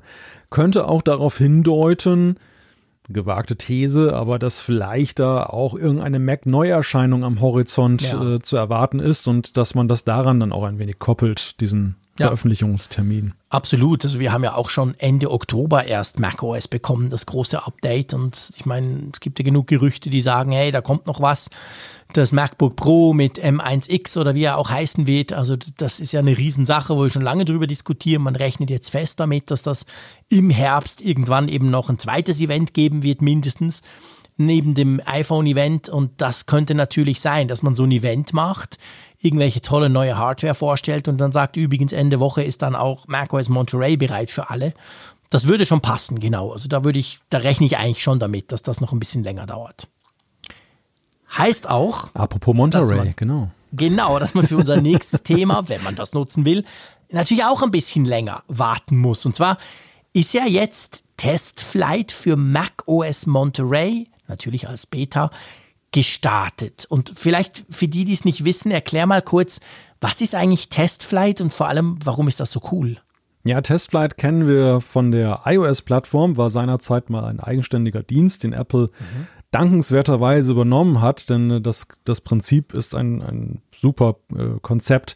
Damals war es so, dass iPhone-Entwickler oder Entwickler von iPhone-Apps mussten dann halt, wenn sie dann Testern das geben wollten, dann das mit so einem Provisioning-Profile dann zuschicken und du musstest das über iTunes dann mühsam dann eben alles reinfriemeln und raufladen und das Testen war jetzt mhm. schon sehr mühsam. Und Testflight ist halt eine, Op eine Option, eine Möglichkeit, eine App, die du installierst und darüber kannst du dann eben Beta-Versionen von Apps dann halt ganz einfach installieren. Du musst dich nicht um diesen ganzen Kram mit dem mit der Freischaltung und so kümmern. Ja. Das findet alles so unter der Motorhaube statt. Für den Mac gab es bislang sowas nicht. Warum nicht? Das liegt einfach daran, weil der Mac ja eine andere Kultur hat, was eben Software angeht. Da ist es ja viel einfacher, mal eben eine App dann jemandem rüberzugeben. Beta und zu, Ja, eben genau. So. Stellst auf eine Website. Du musst auch oder musstest lange auch jetzt nicht irgendwie die notarisieren lassen oder irgendetwas. Ja. Hat sich ja alles geändert. Das Sicherheitskonzept ist ja von Apple da auch ein Stück weit dann verschärft worden zum Wohle des Nutzers. Aber ähm, es kam halt immer mehr die Frage auf, warum gibt es eigentlich Testflight nicht für den Mac? Und das soll ja. sich jetzt ja ändern mit Monterey. Genau, also das gibt jetzt eine erste Beta, die man natürlich nur unter Monterey laufen lassen kann. Die Frage, die ich mir da ja stelle, meinst du, also man könnte es ja so sehen, du hast vorhin erklärt die Vorteile bei iOS und hm. bei iPadOS und die sind absolut, die stehen außer Frage. Punkt. Vorher war es super mühsam mit Zertifikaten und irgendwelcher Mist. Das wolltest du alles nicht. Ähm, bei Mac, hast du auch erklärt, ist es ganz anders. Ich habe zum Beispiel die aktuelle WhatsApp Mac App als Beta im Test, die da dieses Multi-User-Feature-Zeugs kann, beziehungsweise äh, Quatsch, Multi-Device-Zeug. Da habe ich mir einfach runtergeladen von WhatsApp.com, Beta, zack, und kann das ausprobieren. Das ist total unkompliziert. Wird denn, wenn jetzt Testflight dann startet und sagen wir mal ein Jahr vergangen ist, das sind ja dann Apps, die du eigentlich dann, wenn du sie getestet hast und wenn sie dann final realisiert werden, ja dann im Mac App Store erscheinen. Hm. Könnte man Apple quasi unterstellen, dass sie dieses Testflight auch drum auf den Mac bringen, weil sie natürlich hoffen, dass durch diese Möglichkeit vielleicht noch ein paar Entwickler mehr dann ihre Apps im Mac App Store bringen. Es wäre ja nicht ganz unklug, wenn sie das ja. in ihr Kalkül mit einbezogen haben. Ja, also ich meine, es, es hat natürlich bei allen Vorteilen, die du hast, ja auch Licht und Schatten, sowohl auf mhm. Entwickler mhm. als auch auf Nutzerseite. Es, ähm, ich will gar nicht mit diese philosophische Debatte aufmachen der freien App-Welt und inwieweit das halt alles so in einen, auch wieder so eine Sandbox führt ja. äh, und äh, alles wird von Apple reguliert. Das, das ist sicherlich ein Faktor. Ich bin mal gespannt, wie das ist. Also bei iOS, wenn ich da bei Testflight eine App zum Beta-Testen einstelle, muss ich sie trotzdem erstmal von Apple prüfen lassen, bevor ich sie meinen Beta-Testern dann Stimmt. zur Verfügung stellen kann. Was ich ja schon manchmal ein bisschen absurd finde. Ich, ich bin ein großer Fan des, des Prinzips, dass man im App Store diese Prüfung hat, aber bei der mhm. Beta, wo eigentlich die Leute ja wissen, sie, sie lassen sich auf Risiken ein und so, ähm, mhm. Da würde ich eigentlich das Prinzip lieber umgekehrt sehen, dass ich als Entwickler ja. meinen, meinen mir vertrauenden Nutzern da die, die Betas zur Verfügung stellen kann. Und falls ich falls die Nutzer dann da sehen, der macht irgendwie, der Entwickler macht Blödsinn, dass sie das melden können bei Apple und dann hätte der Entwickler Konsequenzen. Ja. Das fände ich da eigentlich schlauer. So umgekehrt. Ja. Genau, als mich als Entwickler auszubremsen. Das ist zwar so, dass du in der Regel nur bei einem, bei einer neuen Version das einmal machen musst und die gleichen oder die Builds unter der gleichen Versionsnummer, die gehen so durch.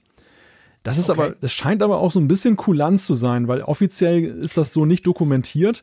Ähm, es ist immer die Rede, dass du es einreichst zur Prüfung, aber die Prüfung mhm. findet dann augenscheinlich automatisch oder gar nicht statt. Also sie könnten jederzeit so. da auch eine Handbremse wieder einziehen und sagen, mhm. nee, jedes Bild muss jetzt durch und dann wird es natürlich absurdum, ad absurdum geführt werden.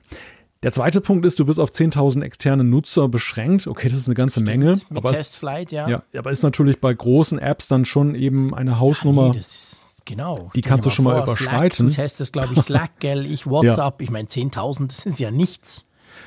Aber andererseits ist natürlich der Vorteil für den Entwickler, dass das Apple über die Jahre eben sehr viel getan hat, auch die, ähm, das Feedback, was du zurückkriegst. Einerseits das Automatisierte, wenn zum Beispiel Abstürze passieren, kriegst du mhm. automatisch dann eben über diesen Weg dann auch dann ein, ein Absturzprotokoll, was du auswerten kannst, wo in okay. deinem Quelltext das Problem liegen könnte. Und es ist ähm, auch so, dass du eben Feedback-Tools hast als Nutzer. Du kannst zum Beispiel leichter sagen, ein Bildschirmfoto zurückschicken, ein Feedback zu einer bestimmten Funktion ja. direkt an Ort und Stelle. Also das ist schon sehr nützlich. Nebenbei bemerkt, das entfällt natürlich auch das Hosting für deine Betas, ne? Weil das läuft dann auf Apple-Servern und du musst ja, da jetzt keinen Webspace oder irgendwas dafür bereithalten. Also, es hat Vor- und Nachteile, du hast es gerade erklärt. Ne, noch eine Frage zu Testflight und generell zu dieser Problematik. Könnte, ich meine, Apple hätte ja gerne, dass wir mehr das war schon bei Big Sur so, bei macOS, macOS Monterey letztendlich noch mehr, dass es ja mehr iPad-Apps gibt, die so einfach für den Mac dann vielleicht noch ein bisschen erweitert werden und so. Könnte das nicht auch eine Möglichkeit sein für Entwickler, die zum Beispiel auf dem iPad entwickeln und sich gewöhnt sind, hey, Testflight, easy peasy, brauche ich immer wieder, ich brauche eine Beta-Testgruppe, dass man die noch so ein bisschen mehr anfixt, vielleicht auch auf dem Mac was zu machen? Ja, zumindest. Oder spielt keine Rolle. Ja, schwer zu sagen. Das ist wirklich mhm. schwer zu sagen. Ich, ich weiß es auch gar nicht. Also ich habe manchmal den Eindruck, dass Testflight auf, auf dem iPhone eine größere Rolle spielt als tatsächlich auf dem iPad. Ähm, merkwürdigerweise ja, habe ich da, ja, hab ich da hab viel ich mehr Test-Apps äh, auf, ja, auf dem iPhone als auf dem iPad. Ähm, zumindest jetzt so größere Beta-Tests. Ähm, ja, aber es kann natürlich, also was ich schon sehe, ist, dass Apple da auch jetzt die weiter denkt. Der, der Mac ja. ist ja dann eben schon auch in den letzten Jahren und durch die letzten Softwareentwicklungen, spätestens durch den M1, also durch den Apple Silicon, ja näher rangerückt, eben auch an das App-Universum von iOS und, und äh, ja. ehemals äh, oder auf iPadOS. Und da ist es nur konsequent, dann auch dann eben den Mac dort mit einzubeziehen bei den Entwicklungswerkzeugen und dass das Ganze nun homogener wirkt. Ja. Kann das iPad-Entwickler motivieren? Zumindest kann es nicht schaden. Ne? Also ich glaube, das ist ja. eigentlich der, der Punkt. Ja. Ja, stimmt. Da hast du recht. Also mal gucken auf jeden Fall. Ich, ich, ich habe gemerkt, als das so rauskam, dachte ich, oh cool, weil ich muss wirklich sagen, ich stehe jetzt als Nutzer, du bist ja Entwickler, ich bin Nutzer, ähm, stehe ich Testflight sehr positiv gegenüber, weil es eigentlich letztendlich die Möglichkeit eröffnet, halt auf dem iPad oder vor allem auf dem iPhone Apps testen zu können. Und da fand ich so im ersten Moment, ja, geile Sache. Und aber auch jetzt, wo wir darüber diskutieren, muss ich sagen, ja, aber Freunde auf dem Mac eben, du hast ein paar Vorteile angesprochen, klar. Aber für mich als Nutzer, pff, ob ich das jetzt eben direkt per Link irgendwo runterlade und das klassische DMG-File installiere oder ob ich es dann über Testflight mache, spielt dann für mich nicht so eine große Rolle. Der Mac ist halt nun mal offener, was ja gut ist, was wir auch schätzen, wir beide und viele, viele Mac-Nutzer sowieso. Ähm, ist wahrscheinlich jetzt nicht so, dass es die App-Landschaft auf Mac komplett umwälzt, nur weil man jetzt da eine einfache Testmöglichkeit hat, denke ich. Ja, ich denke einfach, dass, ähm, und das, das sieht man ja schon auf dem iPhone, dass halt du mehr Laiennutzer auch für Beta-Tests gewinnen kannst. Ja, genau. Ja. Und, und, das ist natürlich auch von Vorteil, weil Laiennutzer immer einen ganz anderen Approach haben, sage ich jetzt mal so in, in, Neudeutsch, äh, wie, ja. wie sie halt an Apps herangehen und, und äh, sie auch manchmal ganz anders zum Absturz bringen als der Profi, der gar nicht in bestimmte Nutzungsmuster geht. Deshalb ist es, ist es schon eine Chance, denn ähm, ja, diese ganzen Beta-Geschichten selber zu installieren, ist manchmal schon arg technisch und das schreckt ja auch ja. viele ab. Vielleicht ist da auch ein Vorteil, ja. Ja, guter Punkt könnte auch sein. So, Du, jetzt müssen wir über ein Interview sprechen. Wir müssen über ein sehr merkwürdiges Interview sprechen. Oh ja. Und zwar ein Interview von Tim Cook, der da doch wirklich gesagt haben soll, du klärst uns gleich auf, hm, Apple ist gar nicht mehr spannend. Was zum Geier ist da los? Ja, das, also diese, diese Headline. Hat er geraucht. Die, die hat mich auch reingezogen, weil ich so dachte, na nu, was, äh, was hat er denn da gemacht? Das, das Interview ist erschienen in einer Zeitschrift namens Financial Review. Ähm, ich glaube, in Australien mhm. erscheint die, genau, in ja. Australien. Und äh, es geht da so um verschiedene Punkte, die wir immer mal wieder schon gelesen haben. Zum Beispiel, dass äh, Tim Cook ja nun ein Frühaufsteher ist, der schon morgens mhm. um vier dann auf ist, obwohl er auch lange Tage hat.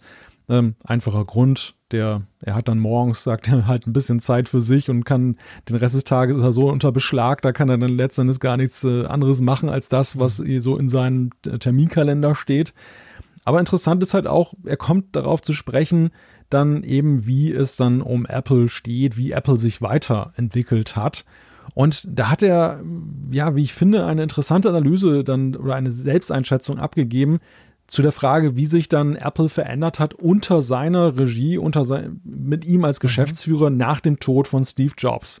Und er hat da gesagt, also er würde sagen, dass einiges von diesem Zauber halt mit Steve mhm. gestorben ist. Ähm, also wortwörtlich sagt er halt, Apple hat sich in eine Firma verwandelt, die ähm, ja herkam von eben magischen Produkten und so weiter und jetzt halt dann eine ist, die halt die am meisten naja, so in, in den Abläufen konsistente äh, Firma, Firma ist in der Welt. Und ähm, dass unter Steve halt schon ein bisschen mehr Aufregung dann eben auch da war. Mhm. Ja, ich meine, da kann man ihm letztendlich nicht widersprechen. Man kann das natürlich, wenn man den, ich sag mal, wenn man den Fokus aufmacht, ähm, ist das ja mit der Tech-Industrie ganz generell so. Also ja, seien wir ehrlich, das erste iPhone war noch unglaublich speziell und das hat ein paar Jahre angehalten, weil, wow, crazy, so ein Smartphone ohne Tasten und überhaupt.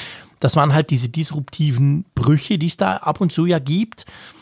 Äh, und dann wurde es ja normal. Wir haben ja oft schon darüber diskutiert, dass letztendlich im Moment jedes Smartphone, das schon seit ein paar Jahren so, ja eigentlich langweilig ist. Da kann man auch ein iPhone dazu zählen. Klar, es ist toll, es kann unglaublich viel, aber puh, so richtig neu und speziell ist es ja nicht mehr. Und dass unterm Steve Jobs mehr Drama war, das ist, glaube ich, auch klar. das, ist, ja. das, das konnte man an jeder Keynote sehen, aber das hat man auch sonst immer lesen können, natürlich. Die Frage ist, ist das ein Problem für Apple? Hm. Ja, das ist in der Tat eine Frage. Also erstmal finde ich es sehr bemerkenswert, dass, äh, dass Tim Cook da über sich selber etwas sagt, was ja ihm auch so seit Anbeginn seiner Tätigkeit mhm. als Geschäftsführer immer wieder nachgesagt wurde. Genau. Ja, offensichtlich, was aber nach meinem Eindruck von Apple nicht gerne bestätigt wurde, sondern ja, sie, sie, sie wollten ja schon irgendwie den. er will schon Langweiler als CEO. Genau, sie Sorry. wollten den Eindruck erwecken, dass sie eigentlich genauso spannend geblieben sind und es war ja. ja auch immer so, wir haben die Diskussion auch geführt mit kommt da noch mal was Neues, groundbreaking, äh, ja. alles Veränderndes unter, unter Cook nach Steve Jobs. Und äh, man hatte ja doch das Gefühl, dass Tim Cook sich schon gemüht hat, nicht so er selber, wie das Steve Jobs in die Hand genommen hat, aber dann über seine Leute, über die gute Organisation es hinzukriegen, dass Apple da innovativ bleibt. Jetzt Klar, sagt er ja etwas, dass sie, dass ja, er dem Ganzen eine relativ konservative Handschrift gegeben hat, äh, der, der Firma. Das finde ich interessant. Das kann er, glaube ich, aber jetzt auch mit dem Selbstbewusstsein machen der vergangenen zehn Jahre, wo er ja tatsächlich doch bewiesen hat mit der Firma, dass Apple trotz dieser Ordnung, die er da favorisiert, ja eben auch noch sehr viele Dinge eben gemacht hat, die ja so in der Tradition von Jobs stehen und eben auch dann, ja, wie ich finde, eben dann, dann einiges aufgemischt und, und neu auf die Beine gebracht haben, so einige Gadgets dann. Also das, ich glaube, dass der, der Zeitpunkt ist günstig. Ich habe mich so ein bisschen gefragt, ist das der Anfang einer Überleitung mhm. zu jemand anderes? Habe ich das, auch gefragt. Ist das so ja. Tim Cook? Ähm, ja, Zehn Jahre Rückblick. Genau, hat jetzt die Deutungshochheit über seine eigene Historie und äh, mhm. äh, sagt jetzt so, das war die Ära Cook und jetzt kommt mal wieder jemand ja. Innovatives. Ja, ja, genau. Ich meine, man muss natürlich wissen, es ist jetzt genau zehn Jahre her. Vor zehn Jahren ist Steve Jobs als CEO zurückgetreten. Das wissen wir alle noch und dann ist er ja dann ähm, wenige Wochen später auch gestorben. Von dem her ist natürlich jetzt die Zeit des Rückblicks und da ist Tim Cook jetzt eben letztendlich zehn Jahre Jubiläum als CEO. Aber ich habe mich das echt auch so ein bisschen gefragt, wenn du das so anschaust. Eben, ich habe dann mir immer überlegt, wie sieht es generell mit der Industrie aus, weißt du? Es gibt ja zwischendurch Neu Neuerungen im Gadget-Bereich, da merkt jeder sofort, wow, krass, geil, unglaublich anders. Ich weiß nicht, ob es ein Erfolg wird, aber es ist krass anders. Das war das iPhone.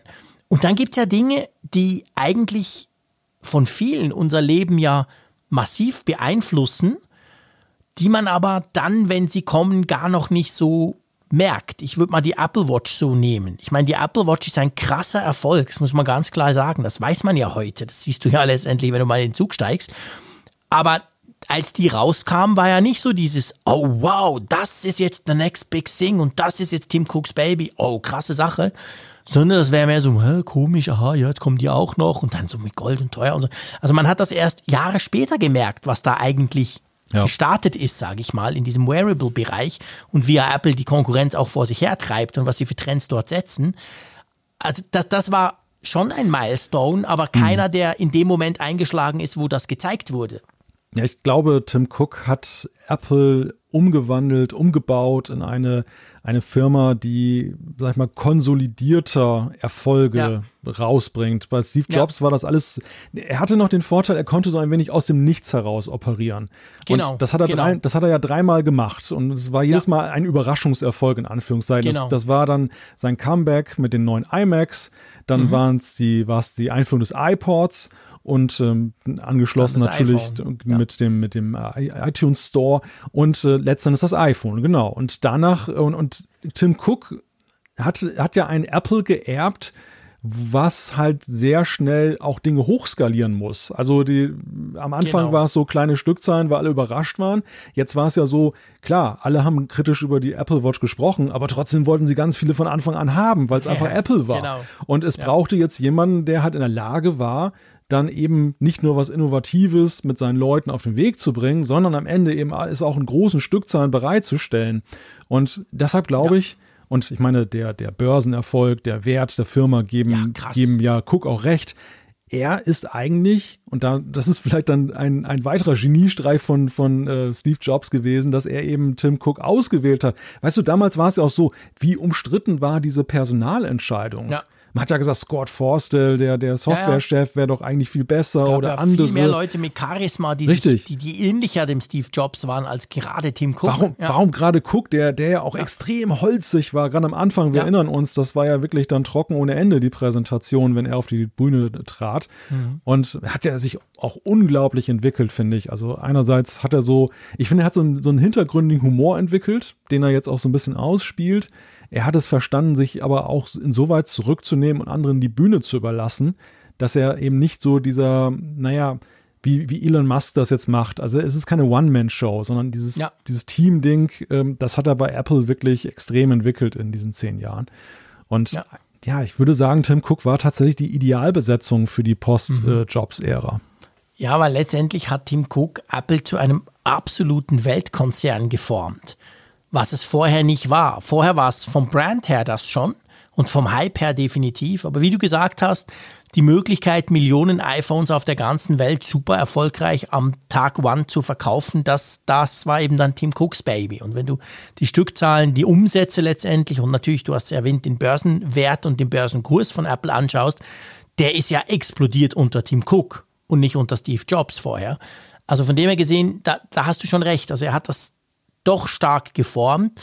Aber wenn man es so von der Produktseite, von der Gadget-Seite und von dem, von, von dem Drama anguckt, dann war es natürlich weniger auffallend als unter Steve Jobs. Aber ich glaube eben auch, das ist mir wichtig, ich glaube eben auch, die Zeit war anders. Weißt du? Ja. Also wir hatten diese, diese, diese, diese Sprünge heute sind, das ist viel, viel schwieriger. Die Konkurrenz ist massiv größer geworden.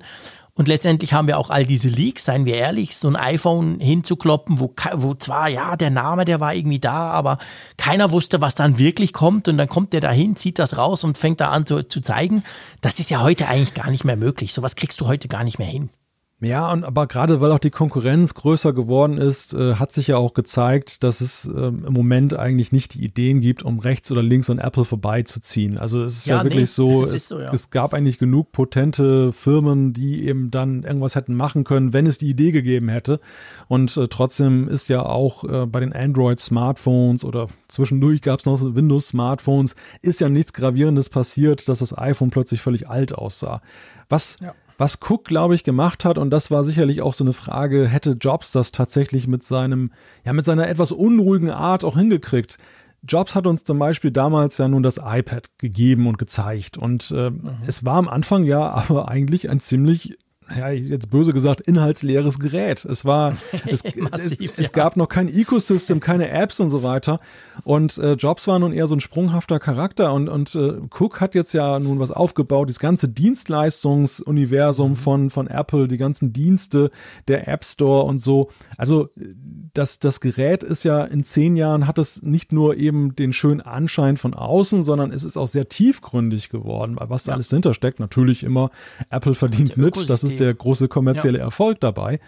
Und ähm, naja, ja, man fragt, man fragt sich bei Steve Jobs, ich springe da auf deine Sprunghaftigkeit, die du vorhin erwähnt hast, man fragt sich bei Steve Jobs bei vielen Dingen ja auch, hätte der so lange durchgehalten? Ja. bevor er das absägt und gesagt hätte, er scheiße, das bringt nichts, das lassen wir weg. Weißt ja, du? Ja. Also so eine, so eine Long-Term-Strategie, wie der Tim Cook zum Beispiel bei diesen ganzen Services, schau mal Apple TV Plus an und so. Hätte Steve Jobs so lange zugeguckt, so nach dem Motto, boah, wird das wirklich mal was? Aber weil das Ökosystem dadurch stärker wird, das weiß man auch nicht. Und der Tim Cook ist auch dafür der Richtige, weil der halt weiß, gewisse Dinge brauchen Zeit. Die ganze die ganze quasi Lieferkette hat er auch nicht in drei Monaten aufgebaut. Das war eine jahrelange Arbeit, bis das so funktioniert hat, wie das heute eben möglich ist. Von dem her, ich, ich bin ganz bei dir. Also er war sicher der absolut richtige Entscheid. Jetzt ist schon die Frage, du hast vorhin gesagt, ja, hm, tönt so ein bisschen nach Abschied. Was meinst du, was passiert jetzt da? Ja, das ist schwer zu sagen. Zehn Jahre macht das ja nicht nochmal. Das ist der Punkt. Also von Alters wegen ist, ist ja eigentlich absehbar, dass Tim Cook irgendwann das äh, Ruder weitergeben wird des, des Konzerns. Und ähm, nach zehn Jahren ist sicherlich so ein Punkt, ähm, wo eben die, die Stimmen auch lauter werden und die Fragen lauter werden. Und es ist natürlich ja für so ein wertvolles Unternehmen wie Apple mit seinen Anteilseignern, seinen Aktionären ja eben auch eine riesige strategische Dimension. Die Frage, wie sieht die Ära Post-Cook aus? Und mhm. ähm, sowas muss gut eingeleitet werden.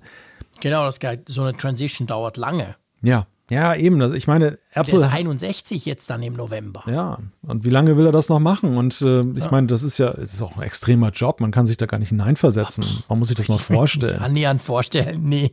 Also ich kann es auch verstehen, dass, dass er bei aller Liebe zu Apple, die ich ihm absolut abkaufe, aber dass er, glaube ich, auch irgendwann sagt, okay, jetzt reicht's auch mal.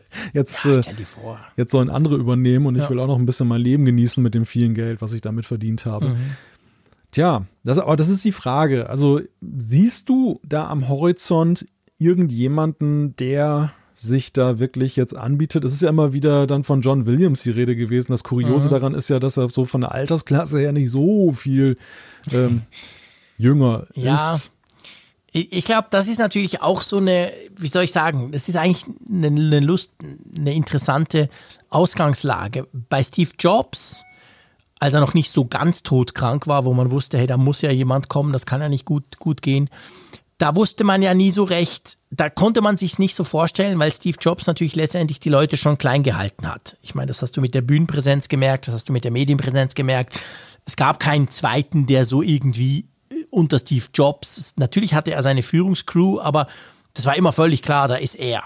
Und Tim Cook ist ja dahingehend anders, klar, er ist der CEO, das lässt da auch keinen Zweifel dran, aber es gibt eine relativ breit abgestützte Mannschaft und das siehst du ja auch bei den ganzen Events und das ist jetzt nicht erst in den letzten zwei, drei Jahren, seit ja auch teilweise eher unbekannte Leute kommen, aber das hat er von Anfang an gemacht, dass eben so sein, da gibt es mehrere, sprich man könnte sich ja an und für sich ein paar von denen vorstellen. Ich meine, der, der unser schöner die Air Force One wird ja auch immer wieder mal ähm, ins Gespräch gebracht quasi. Ja. Und das macht es aber so schwierig, weil man sich, natürlich, das eine ist das Alter, du hast recht, die sind ja alle auch nicht viel jünger. Auf der anderen Seite, es könnten mehrere sein. Im Unterschied zu Steve Jobs, wo man sich eigentlich keinen vorstellen konnte, kann man sich bei, bei Tim Cook gleich mehrere vorstellen. Keine Ahnung. Hm. Ja, ich finde, also Craig Federighi ist ja tatsächlich so eine Ausnahmeerscheinung, weil er ist ja. noch so eine Leitfigur bei Apple äh, geblieben mhm. und auch eine relativ neue Leitfigur, die über die Jahre ja. unter Cook aufgebaut wurde. Wir Extrem, sind, ja. Wir sind ja eigentlich nach Jobs auch weggekommen von dieser Personality-Schiene. Also wenn ja. man denkt, Johnny Ive galt ja auch als unersetzlich und mhm. ähm, ich, man muss ja sagen, es ist recht geräuschlos äh, verlaufen. Also wir wissen eigentlich, ich finde so richtig, nach außen hin weiß man eigentlich gar nicht, wer da heute den Hut auf hat da im Designlabor mhm. und äh, spielt, also der Personenkult ist da gar nicht mehr vorhanden. Ja. Und äh, auch Phil Schiller ist ja ruhiger geworden, nicht mehr so sichtbar. Mhm. Viele Gesichter, die halt so immer mit Apple stark assoziiert wurden, sind äh, abgetreten, nicht mehr da und es ist niemand nachgekommen, der jetzt dann so ähm, ultimativ dann da in Erscheinung tritt. Ja. Vielleicht ist es tatsächlich so, dass da eine ja vergleichsweise unspektakuläre Lösung am Ende auch dabei herauskommt. Ja, ja, das könnte absolut sein. Also wie gesagt, das dauert länger. Also sowas machst du nicht von heute auf morgen. Ich könnte mir gut vorstellen, dass das quasi schon, dass diese Tran Transition quasi schon eingeleitet wird. Weißt du, dass da schon im Hintergrund Fäden gezogen werden. Aber das dauert natürlich normalerweise, es kann gut ein paar Jahre auch noch dauern, könnte ich mir gut vorstellen. Aber ich glaube schon, dass diese zehn Jahre sind so ein bisschen eine Zäsur, habe ich das Gefühl. Ich glaube, dann musst du dir überlegen, letztendlich auch als Firma musst du dir überlegen, okay, was machen wir denn jetzt? Wie, wie hm. sieht es denn die nächsten fünf oder zehn Jahren aus? Mit welchen geilen Produkten wollen wir denn, welcher CEO soll, soll denn uns da vorstehen? Und ich glaube schon, dass das ein Thema wird in nächster Zeit. Der nächste CEO, Jean-Claude Frick. Mit dem, mit dem 32 Zoll iPhone und, und 16.000 Ampere-Stunden Akkukapazität. Genau, drei Sekunden, zack, aufgeladen. ja, aber ich mag nicht um 4 Uhr aufstehen. Das ja. habe ich eine Zeit lang im Radio gemacht und er ganz ehrlich gesagt, dem traue ich überhaupt nicht nach. Kann ich nachvollziehen, ja. Dann lieber am Abend mit dem Malte mir die Ohren, den Abend um die Ohren schlagen, das ist kein Problem. Aber so saumäßig früh, pff, ja, crazy. Also, lass uns zu einem anderen Thema kommen, das so ein bisschen zu dieser, ähm, ich sage mal, zu dieser, wie soll ich sagen, Empörung oder Verunsicherung letztendlich rund um diese Child Security Geschichten ja ein bisschen dazugehört. Und zwar geht es darum, ums E-Mail, beziehungsweise konkret um die iCloud E-Mail. Und da ist es ja so, oder da kam jetzt so ein bisschen raus, dass Apple die ja schon länger scannt auf CSAM, also sprich auf diese kinderpornografischen Inhalte.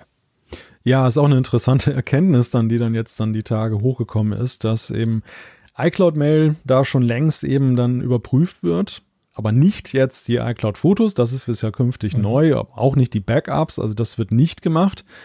Aber ja, es ist wieder so ein Ding, was dann das Thema in, in den Fokus gerückt hat. Ja, es wurde jetzt tatsächlich verschiedentlich diskutiert, ja auch. Viele haben darüber geschrieben. Wobei da muss ich sagen, ähm, ich finde einfach, das ist ein, das kann man nicht vergleichen. Weil E-Mail, das ist ja Postkarte. Ich sage immer, E-Mail ist letztendlich eine Postkarte. Du nimmst was, du schreibst was drauf, völlig ungeschützt. Du wirfst es im Briefkasten, vielleicht kommt es an, vielleicht nicht unterwegs, gucken sich ein paar an und irgendwann schaut sich dann der, der Empfänger an. Also E-Mail hat ja nie den, den, den Anspruch, wie das zum Beispiel durchaus eine iCloud ja sonst hat. Hey, das ist super secure und das ist schön sauber, verschlüsselt und was auch immer. E-Mail ist eben Postkarte. Und darum finde ich dort, klar, man kann sagen, hey, aber Apple, ihr könntet das ja irgendwo sagen. Aber grundsätzlich ist es dort so, pff, ja, E-Mail ist ja per se nicht sicher. Also warum soll Apple dort nicht auch drüber schauen? Sage ich jetzt mal ganz salopp. Hm. Weißt du, also es kommt einfach in der Diskussion natürlich hoch. Man dachte, ja, aber Apple hat doch, macht doch bisher gar nichts gegen Kinderpornografie und jetzt kommen sie da mit dieser super komplexen Lösung. Aber ganz so ist es nicht. Und, und es ist eben auch nicht so, dass iCloud, das natürlich dahingehend das Problem, dass wenn du auf iCloud.com gehst im Browser, dann siehst du ja quasi, du hast so einen Knopf E-Mail, du hast einen Knopf Fotos, du hast einen Knopf Dateien, du hast noch ein paar andere schöne Features und die sind ja blöd gesagt unterschiedlich sicher. Weißt du, was ich meine? Ja, ja, klar. Also die Fotos, klar, da will ich, dass gar niemand reinguckt. Von den Dateien gehe ich auch davon aus, jetzt, das ist schön und Apple und Privacy und so. Aber ja, E-Mail ist eben E-Mail und dahingehend ist es anders und offensichtlich macht das Apple ja schon länger. Es ist ja nicht so, dass sie jetzt damit angefangen haben. Ja, also es verstärkt ja zunächst einmal den Eindruck, dass, ähm, was ja gemutmaßt wurde, dass tatsächlich Verschlüsselung irgendwann auch dann zu den iCloud-Fotos kommt und dass sie ja. deshalb, also die Frage, die ja viele stellen, ist jetzt ja, Moment mal, warum macht Apple jetzt dann so einen Aufwand, das auf dem Gerät zu scannen für die Privacy, wenn sie an anderer mhm. Stelle bei den E-Mails, die, wie du sagst, ja. ja eben offen versendet werden, dann aber auf den Servern scannen, wo sie doch sonst sagen, nee, Server-Scan mhm. wollen wir nicht machen. Also sie machen ja mit dem Server-Scan Ähm, dass dass äh, die Information nährt sich hier aus verschiedenen Äußerungen, die Apple mal getätigt hat oder ja. Sachen, die man nachlesen kann.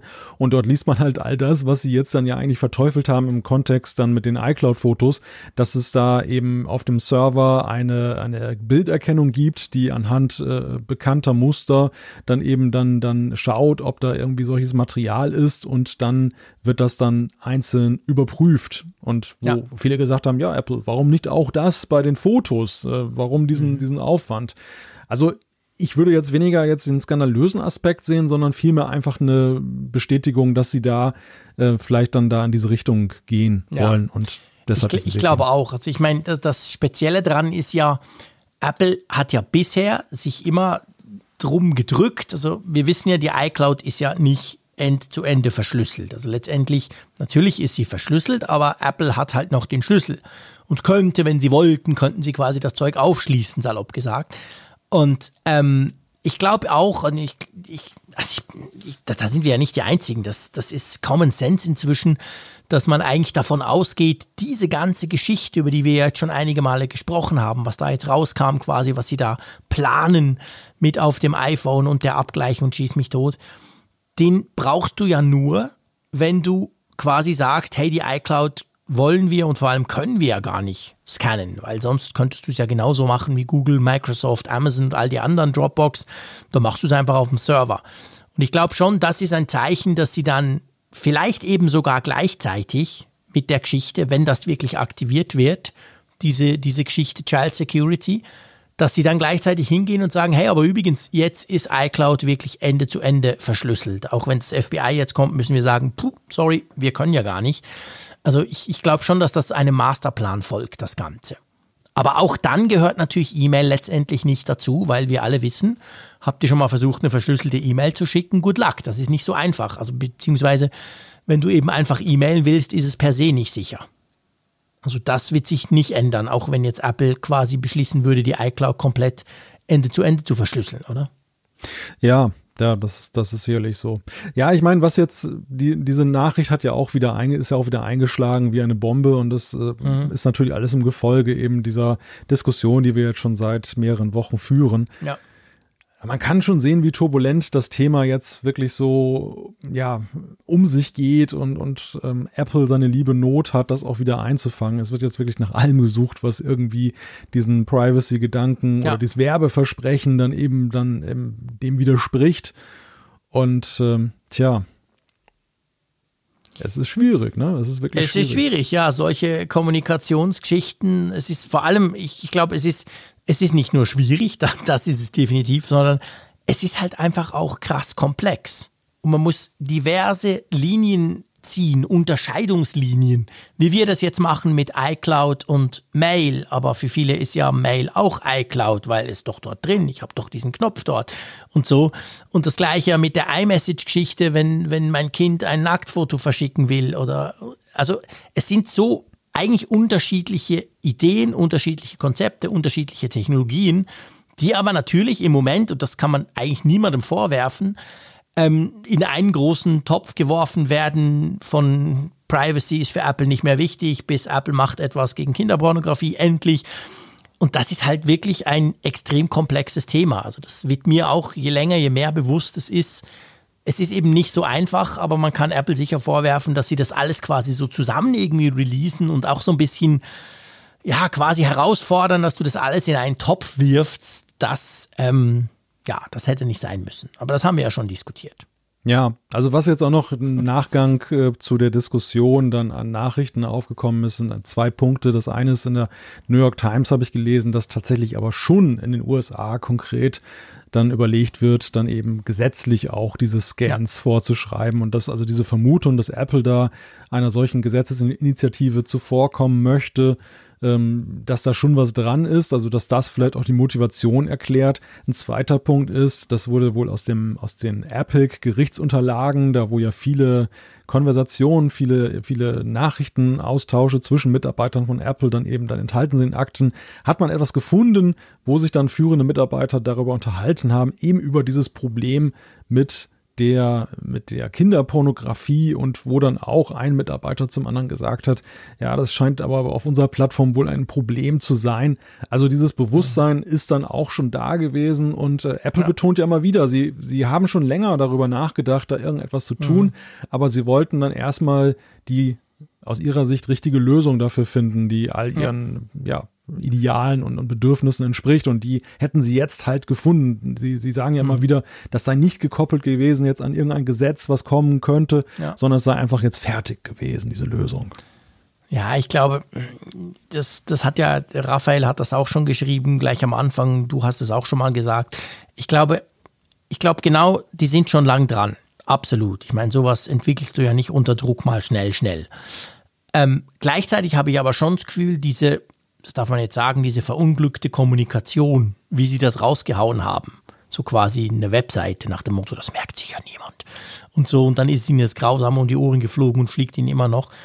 Die könnte tatsächlich geschuldet sein durch, sei das das Gesetz, durch, sei das sie wussten, dass wegen diesem Epic-Prozess jetzt dann da diese ganzen internen Dokumente freigegeben werden, wo dann eben zum Beispiel eben rauskommt, hey, die Apple-Mitarbeiter denken selber, dass Apple ein riesiges Kinderporno-Problem hat. Also ich glaube schon, dass die äußeren Einflüsse haben dazu geführt, dass man das überhastet irgendwie so ein bisschen kommunizieren musste, aber eben nicht so Apple-like, monatelang vorbereitet, on point, wie man das eigentlich gewöhnt ist von dieser Firma, sondern so quasi, ja, wir machen mal eine Webseite und dann schauen wir mal und dann paff ist das Ding explodiert. Hm. Ich glaube, die zwei, die zwei Sachen, die, die, die sind für mich inzwischen eigentlich tatsächlich sicher. Also das kann kein Zufall sein, dass die New York Times jetzt über dieses Gesetz ja. schreibt ja. und es kann kein Zufall sein, dass jetzt gerade die, wegen diesem Epic-Prozess gerade dieses Thema hochpoppt, sondern ich glaube, es war eben umgekehrt. Apple hat das gemerkt und wusste, hey, wir müssen jetzt etwas tun. Es kann nicht sein, dass es umgekehrt ist und wir dann hinten dran kommen, aus welchen Gründen auch immer, die kennen wir nicht. Aber drum war diese Kommunikation so, ja, so ad hoc, sage ich mal. Aber noch ein, eine Überlegung zum Thema Datenschutz und den, den Wirkungen, den Auswirkungen mhm. dieser ganzen Debatte.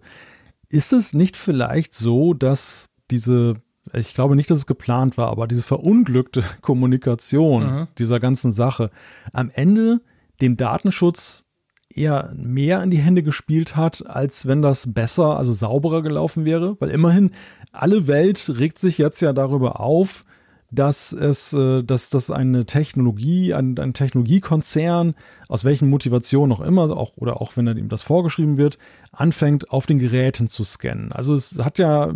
selten so einen Aufschrei auch von verschiedenen Institutionen gegeben, ja. sowas zu machen. Das hätte es ja wahrscheinlich nicht äh, gegeben, wenn das anders gelaufen wäre, oder? Hm. Pff schwierige Frage. Also du meinst quasi, wenn, die, wenn, wenn das zwar technologisch genau gleich gemacht worden wäre, aber nicht so blöd kommuniziert. Ja. Ja, also ich meine, der Punkt ist natürlich der, du weißt ja, wie das ist bei solchen Sachen. Die Deutungshoheit kann ja schnell mal verloren gehen. Und man muss ja ganz klar sagen, bei Apple ging sie verloren, weil nämlich die, die quasi eben daher kamen, so quasi Überwachungsinfrastruktur wird aufgebaut, böse, böse, böse, die waren ja viel lauter als Apple. Hm. Weil Apple ja nicht hingegangen ist, aus allen PR-Rohren feuernd und erklärt hat, was sie für eine geile Lösung jetzt gegen dieses schlimme Problem Kinderpornografie rausgebracht haben. Und dadurch ist ihnen natürlich die, die Deutungshoheit tatsächlich entglitten nach kurzer Zeit. Das wäre vielleicht anders gewesen, absolut. Also ich, also ich spiele jetzt nicht darauf an, dass das Apple nützlich ist, ganz im Gegenteil. Apple, wie nee, du, wie du sagst, hat das, hat das, äh, hat, das, hat die Kontrolle darüber verloren. Aber was ich schon glaube ist, also zum Beispiel der Gesetzgeber, der, für den war es ja vor dieser Debatte wesentlich leichter zu sagen, wir brauchen Gesetze, um Kinderpornografie dann da ja. besser zu scannen. Wer wollte etwas dagegen sagen? Jetzt haben wir ja, ja doch sehr viele Vorbehalte, die laut geäußert wurden und, und äh, was das für Kollateralschäden in Anführungszeichen ja. haben kann. Also und dieses Bewusstsein wurde gestärkt. Genau, das, das also ich, ich, ich frage mich halt, hat das einen Effekt auf den Gesetzgeber, diese Diskussion, mhm. die Apple aus Versehen sozusagen losgelöst hat? Ich weiß, was du meinst. Schön wär's. Aber ich fürchte, das wird nicht passieren. Ja. Ich meine, die EU hat schon vor Apple und die wird sich kaum von diesem Shitstorm, der jetzt auf Apple niederprasselt, da abhalten lassen. Ist ja auch dran an genau solchen Geschichten, so nach dem Motto, wir brauchen immer einen Generalschlüssel. Das Thema ist ja auch nicht, wegen Kinderpornografie aufgekommen. Natürlich, das ist ein Treiber, aber ähm, das Thema ist ja schon lange virulent rum, dass eigentlich mhm. alles, was da verschlüsselt ist und vor allem diese schreckliche Zwei-Wege-Kommunikation, äh, Zwei-Wege-Verschlüsselung, das geht ja gar nicht. Diese End-zu-Ende-Verschlüsselung wollen wir nicht. Also das Thema ist ja schon lange da und ich fürchte schon, oh, es wäre ja schön, es wäre ja cool, wenn jetzt die Politiker merken würden, ups, offensichtlich wollen das die User ja gar nicht, die finden das blöd, okay. Aber ich bin da ganz ehrlich gesagt skeptisch. Ja, ich meine, Datenschutz ist ja immer schon ein Seilziehen gewesen. Das ist, ja, klar. Es gab ja auch Zeiten, war da nicht PGP sogar mal verboten, dass man das doch, einsetzt? Doch, doch, das wurde und, ja dann gedruckt quasi. Ja. Das kam ja nur so nach Europa als gedrucktes Buch. Richtig. Ja. Und äh, dann, dann wurde das, und irgendwann obsiegte dann ein wenig der Datenschutz, dass also Verschlüsselung dann eben auch für den Nutzer dann mhm. eben da möglich war. Und jetzt sind wir gerade wieder in so einem Zeitalter, wo natürlich ja auch mit Verweis auf berechtigte Anliegen und Einwände, also ich will das ja gar nicht kleinreden, dass äh, dies, diese Probleme ja auch riesig sind, die ja. durch die Technologie ausgelöst werden. Deshalb ist es ja auch so eine schwierig zu bewertende Frage, weil immer, man ist immer hin und her gerissen so zwischen den verschiedenen Lagern und es ist wahrscheinlich mhm. auch nahezu unmöglich, einen Idealweg zu finden, ohne dass irgendetwas darunter, dass irgendeine Seite darunter leidet. Aber ähm, ja, ich finde halt, es ist, es ist immer ein Hin und Her und deshalb kam mir halt der Gedanke, dass eben diese Diskussion jetzt auch wiederum dann beim Seilziehen der anderen Seite etwas ja. dann in die Hände spielt, dass da die wieder das Seil zu sich rüberzieht, ein Stück weit. Ja, ja. Ja, das ist ein Kampf, ein, ein steter Kampf und man kann nicht prognostizieren, wie der ausgeht, definitiv nicht. Denn so eine engagierte Debatte über, über das äh, Ausspähen des Privatnutzers hatten wir ja lange nicht. Also wenn ich so, wenn ich dagegen jetzt mal ja, so, se, wenn ich dagegen mal so sehe, diese ganzen Trojaner, Staatstrojaner-Debatten, die ja auch allen Anlass dazu gegeben hätten, äh, dort viel energischer darüber zu debattieren, die waren ja vergleichsweise zahm gegen das, was jetzt ja. über Apple niedergegangen ist. Das ist halt Apple. Das ja. ist natürlich, haben wir ja schon oft besprochen. Bei Apple ist alles größer letztendlich, auch, die, auch der Aufschrei, wenn sie irgendwas machen. Ähm, was ich mich halt immer so ein bisschen frage, und da bin ich tatsächlich noch so nach wie vor so ein bisschen skeptisch, weißt du, wie weit geht das wirklich über die Tech- und Journalistenbubble raus? Hm. Klar, alle haben aufgeschrien, alle haben geschrieben drüber, aber höre ich mich so ein bisschen um, ist es zum Beispiel nicht so, dass die Beiträge, die dann da publiziert wurden in Zeitungen oder Zeitschriften oder online, dass die dann irgendwie die absoluten Burner-Themen waren. Also das ist nicht so, dass die super gut gelesen wurden. Äh, ich bin da so ein bisschen unsicher, weißt du? Ja. Für uns ist das extrem essentiell, keine Frage. Auf Twitter, die, die uns folgen, auch. Wir haben ja empörte Reaktionen bekommen. Wir kriegen hier viele Zuschriften dazu. Aber ich sag jetzt mal, Lotte Meier, der ist das vielleicht eben trotzdem wurscht. Ja, ich, das glaube ich auch. Das hat alleine mit der Komplexität des Themas zu tun. Es ist ja, so abstrakt, genau. dass das ist für viele Menschen nicht zu verstehen. Man weiß ja, dass ja eben schon viele bei ganz, bei sehr viel weniger aussteigen aus ja, der Diskussion. Genau. Man liest halt die Headline und liest, okay, Apple, Apple scannt mein iPhone und da, damit begnügen sich, glaube ich, viele. Ja. Was ja eben auch für Apple so ein großes Problem ist, weil sie versuchen mit Argumenten dagegen anzugehen, ja, genau. aber ähm, dann wird es wieder halt wieder kompliziert. Übrig, ja, da ist jetzt auch kein Datenschutz genau, mehr. Weil sie können, das kann jetzt eben auch alles. Genau, sie können nicht sagen, wir scannen nicht, aber sie ja. müssen so viele Sternchen und Abers dranhängen, genau, dass es der gemeine Nutzer schon wieder nicht versteht.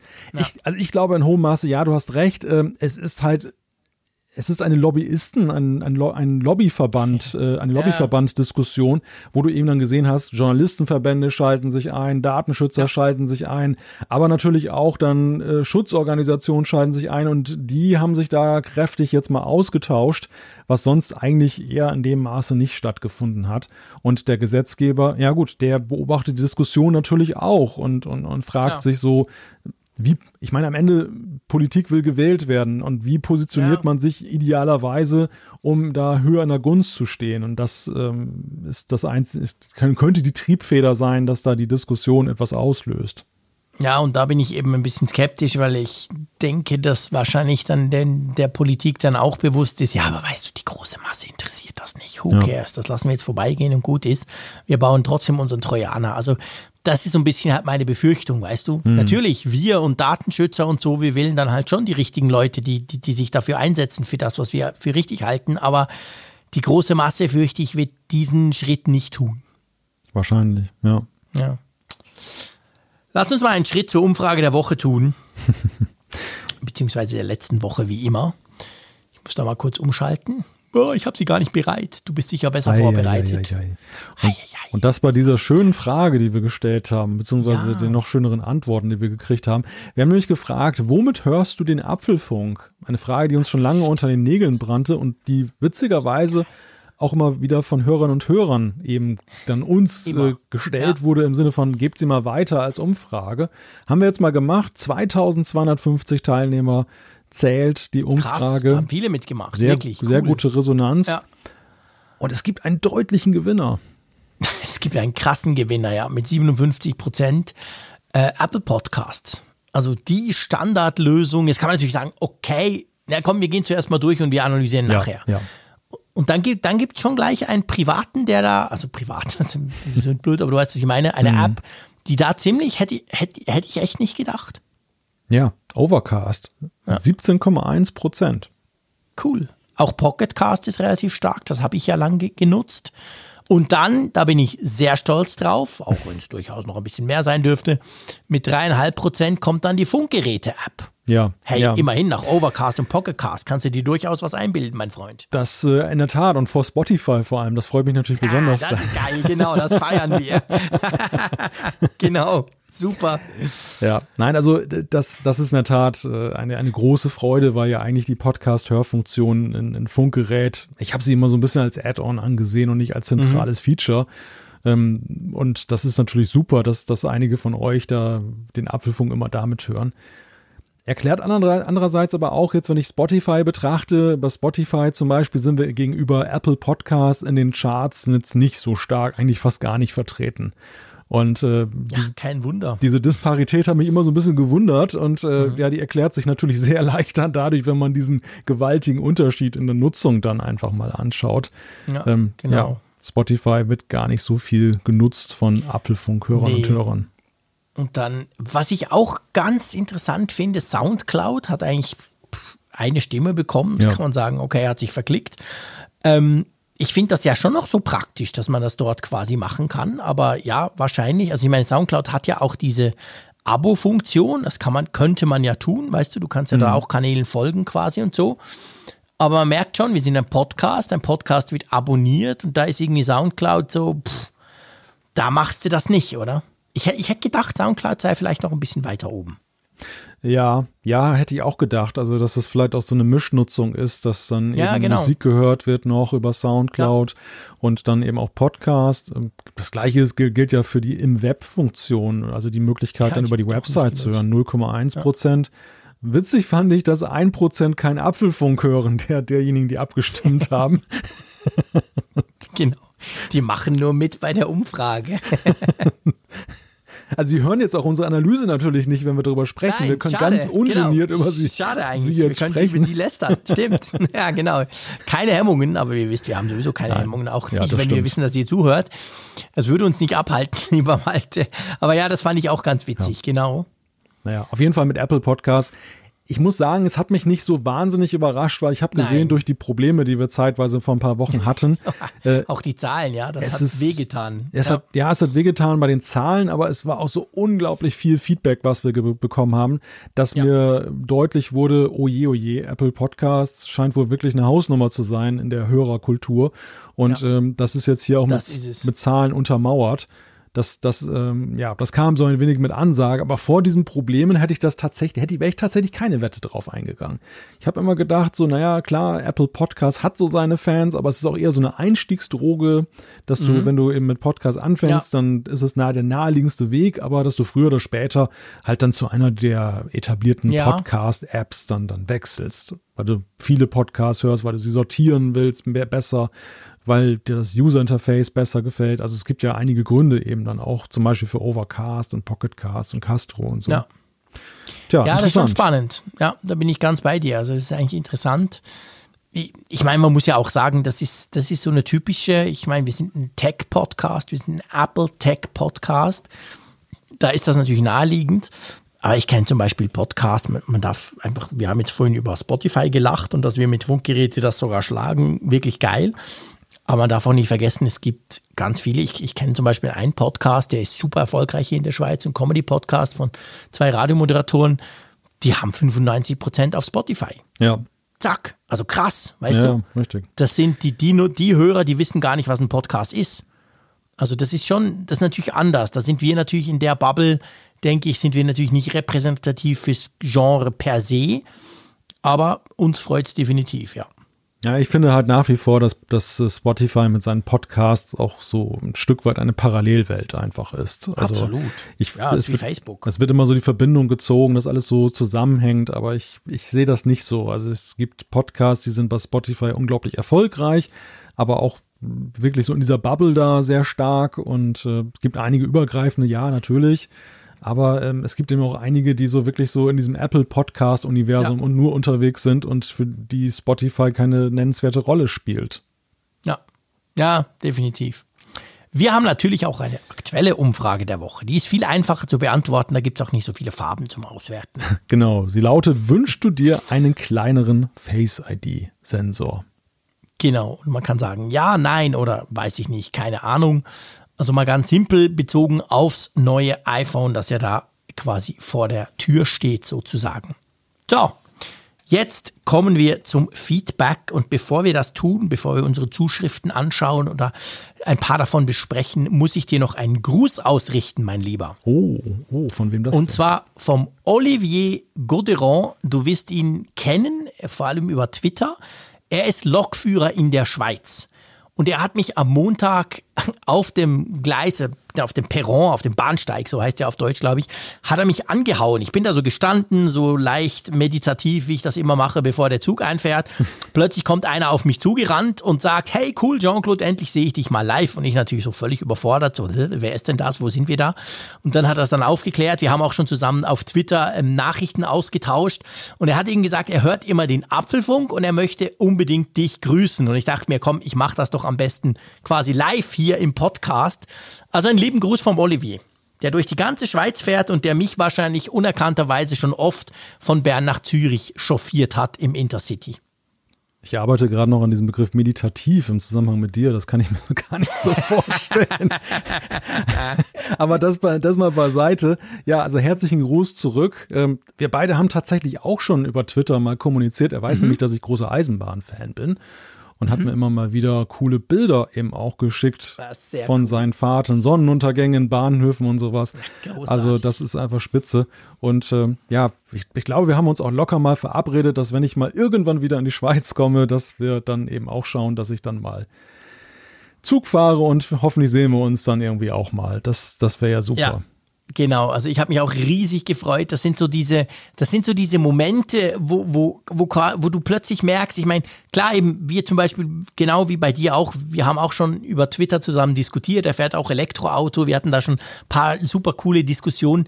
Aber letztendlich, ja, es ist ja, es ist ein Bild, es ist ein Twitter, ein, ein, ein, ein Profilbild und du, du weißt ja nicht wirklich, wer dahinter steckt. Und wenn dann plötzlich so jemand auftaucht, völlig unerwartet und du dann im, im realen Leben, so blöd das tönt, ähm, dann einfach zusammen sprichst, das hat mich riesig gefreut. Ich war den ganzen Tag noch geflasht und dachte, hey, so cool, ein Hörer von uns quasi, der, der, der mich da anhaut. Ja, Ja, das, macht Spaß und das hat mich wieder daran erinnert, wie cool eben unter anderem auch Frankfurt war, gell? Ja, ja, also ich habe dieses Erlebnis auch schon einige Male gehabt. Ähm, Ich hatte ja auch schon einige Hörer hier in der Stadt. Einige, einigen habe ich Tipps gegeben, was sie sich angucken können. Ähm, manche habe ich dann auch, weil es dann der Zufall gerade so wollte oder weil es möglich war, dann auch getroffen. Jetzt aktu- aktuell zum Beispiel der Axel wieder mal in der Stadt. Den haben wir uns vor zwei Jahren schon mal auf einen Kaffee getroffen. Cool. Er werkelt immer so aus alter Verbundenheit zur Bundeswehr an alten, äh, an alten Schiffen herum, an Hausbooten, vereinfacht gesagt. Und so Gott will und äh, es dann eben der Terminkalender auch hergibt, dann sehen wir uns jetzt vielleicht auch noch mal die Tage. Also ja, das ist einfach toll, diese Community und Ja. ähm, man sieht ja auch, auch. selbst in Corona-Zeiten noch.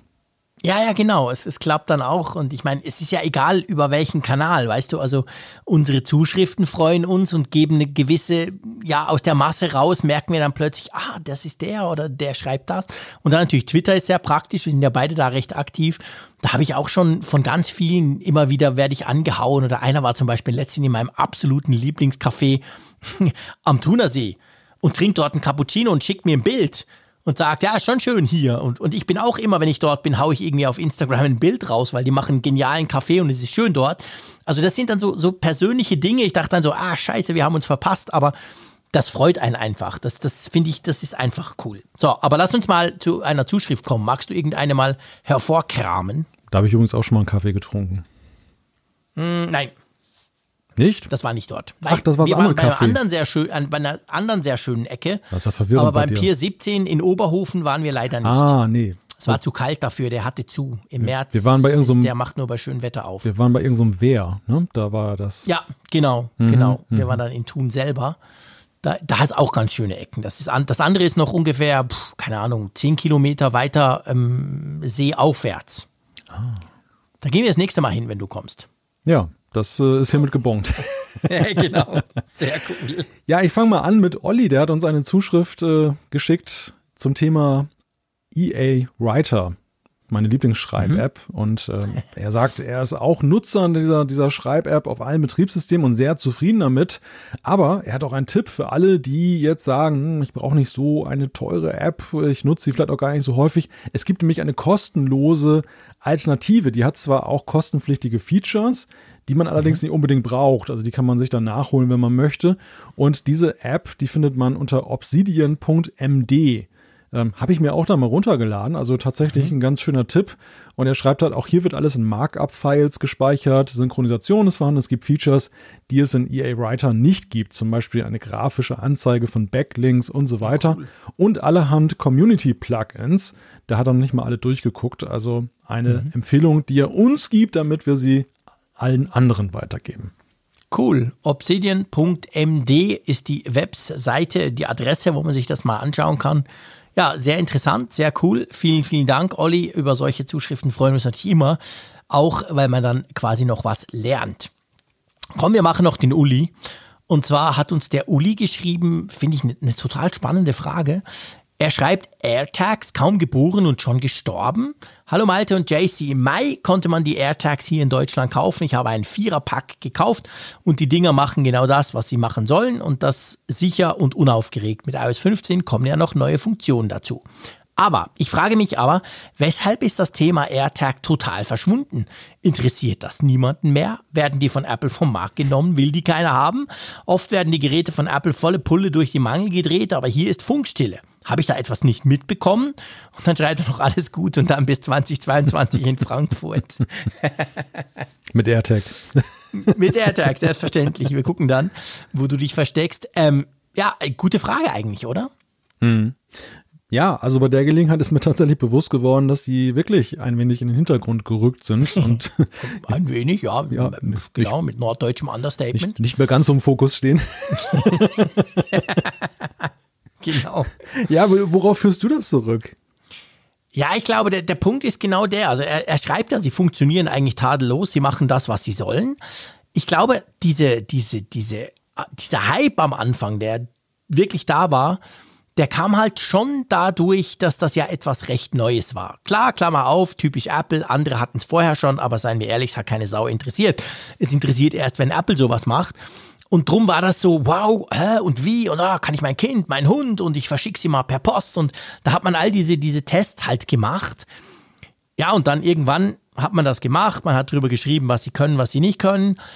Und ich glaube, dann geht das einerseits natürlich medial, das ist so der typische Hype-Cycle, wenn da nichts mehr passiert und wenn da kein Fehler drin ist und nicht irgend noch was ganz Schlimmes, dann rutscht das halt aus den Medien raus. Und auf der anderen Seite aber auch, ich meine, seien wir ehrlich, es ist doch absolut unglamourös und eigentlich völlig uncool, wenn ich meinen Rucksack tracke, oder? Das war cool, das mal auszuprobieren. Und ich habe jetzt Ja. in meinem Rucksack, an meinem Schlüssel und so weiter die AirTags. Aber ja, äh, es ist genau der Punkt. Im Tag sind die komplett unspektakulär. Also, Ja. die machen einfach. Boop. Ja, und das ist auch ein Produkt, was ja, ich meine, Uli schreibt ja zu Recht, es kommen noch mit iOS 15 neue Funktionen dazu, Mhm. Aber die Entwicklungskurve ist ja wirklich endlich. Also das Vorstellungsvermögen, was Ja. man damit machen kann, Was man da noch machen könnte. dem sind ja doch durchaus vorstellbare Grenzen gesetzt. Und ähm, ja, ich, ja gut, so ein Selbstzerstörungsmodus, wenn ich irgendwie merke, dass mir einer meinen Rucksack klaut. Warum nicht? ein Voice-Modul, wo du dann eine Sprachnachricht Genau, übertragen Siri, kannst. ich will Siri drin. Ja, ja, aber es ist, es ist buchstäblich ein Mitnahmeartikel, ne? Also es ist, für Ja. mich ist das so ein, so ein Ding, was halt im Apple Store sich gut macht und, und, und was du da anbieten kannst. Aber ähm, ja, es ist jetzt. Ich, Damit hat sich's dann. Ja, ich erwarte jetzt auch nicht gerade großartig, dass da jetzt irgendwie ständig neue Modellgenerationen davon herauskommen, sondern das ist halt so ein klassischer Zubehörartikel. Ja, genau. Eben, das ist genau der Punkt. Also es ist, es ist nicht wie eine Apple Watch, die sich per se ständig weiterentwickelt. Man probiert mal eine App aus und so weiter, sondern die sind so und ich glaube auch nicht, dass die, also gehen wir mal davon aus, AirTag V2, V3, die nächsten Jahre, das ist jetzt so ein Produkt, da kann man sich gar nicht so recht vorstellen, wie sich die verändern sollen. Ich glaube, die, die sind einfach so. Punkt. Mit einem Display. ja, genau, bitte noch ein Display. Ein großer Screen. Ja, eben, ich sage ja, Siri, dann kann ich fragen, hey AirTag, wem gehörst du? Nein, keine Ahnung. Also es ist, wie du sagst, es ja. ist total unspektakulär, da, dadurch aber eigentlich ja auch das, sie machen halt, was sie sollen. Das müsste aber ja so ein Low-Energy-Mode sein, dann, also spricht dann wie Raphael eher. so ganz langsam, genau. damit, damit die Batterie nicht gleich alle ist. Apropos, wir sind ja eigentlich am Ende des Apfelfunks und da passt es natürlich, wenn du von Raphael sprichst, passt natürlich der Link auf Apfelfunk am Hörer. Wir müssen das nochmal erwähnen am Ende. Ich hoffe, du erlaubst, weil wir uns ja, jetzt ist ja schon, ja, ist noch nicht ganz Mitternacht, aber man kann schon bald sagen, also wenn ihr das hört, kann man sagen, morgen am Donnerstag, ähm, dann ähm, äh, am Freitag, Quatsch, äh, könnt ihr uns hören, 21.45 Uhr. Würde uns sehr freuen. Wir haben extrem viele Gäste. Vielleicht erinnert ihr euch, vor eineinhalb Stunden haben wir das am Anfang mal erwähnt. Das wird eine richtig coole Sache und da ist natürlich der Raphael, der ja so langsam nicht spricht, wie du jetzt gesagt hast, aber ein bisschen langsamer als der Berner, stimmt. Ähm, der ist da auch dabei, gell? Am Anfang ich bin haben wir ja schon gespannt, woher er sich einschaltet. Da bin ich Weinkeller, auch Toilette, Dusche, Strand. Er ist immer das für Überraschung immer gut. so, genau, er ist selten zu Hause beim Apfelfunk am Hörer. Von dem her ja. bin ich da echt gespannt, da woher, wo wir da eine Verbindung aufbauen zu ihm. Da bin ich auch gespannt. Aber ganz am Anfang dieser Sendung haben wir noch über deine Müdigkeit gesprochen und dass man ja Stimmt. eigentlich in einem Podcast jetzt nicht so negativ einsteigen soll. Jetzt, jetzt reden wir über Raphael so, von wegen, am Ende reden wir über Raphael und, und er ist so langsam und so. Das ist ja auch, Gott sei Dank hört er diese Sendung nie. Nee, und wenn dann erst in drei Monaten, dann können wir uns, können wir abstreiten, sowas jemals gesagt zu haben. Genau. Dann erinnern wir uns nicht mehr dran. Es bleibt unter uns. Es bleibt unter uns, genau. Also, mein Lieber, apropos unter uns, wir ähm, sind unter uns noch mit einigen Gästen am Freitag und sonst hören wir uns natürlich selbstverständlich im Apfelfunk in einer Woche wieder. Vielen herzlichen Dank, die Müdigkeit ist weg, das war zu erwarten, der Apfelfunk-Effekt funktioniert und ich freue mich, dich zu sehen. Ähm, am Freitag und danach natürlich mit dir wieder zu talken. Mach's gut und tschüss aus Bern. Unter uns, tschüss von der Nordsee. Interessante Gäste, spannende Themen. Das ist Apfelfunk am Hörer. In unserer Videoshow auf YouTube kannst du live dabei sein. Schalte ein. Apfelfunk am Hörer.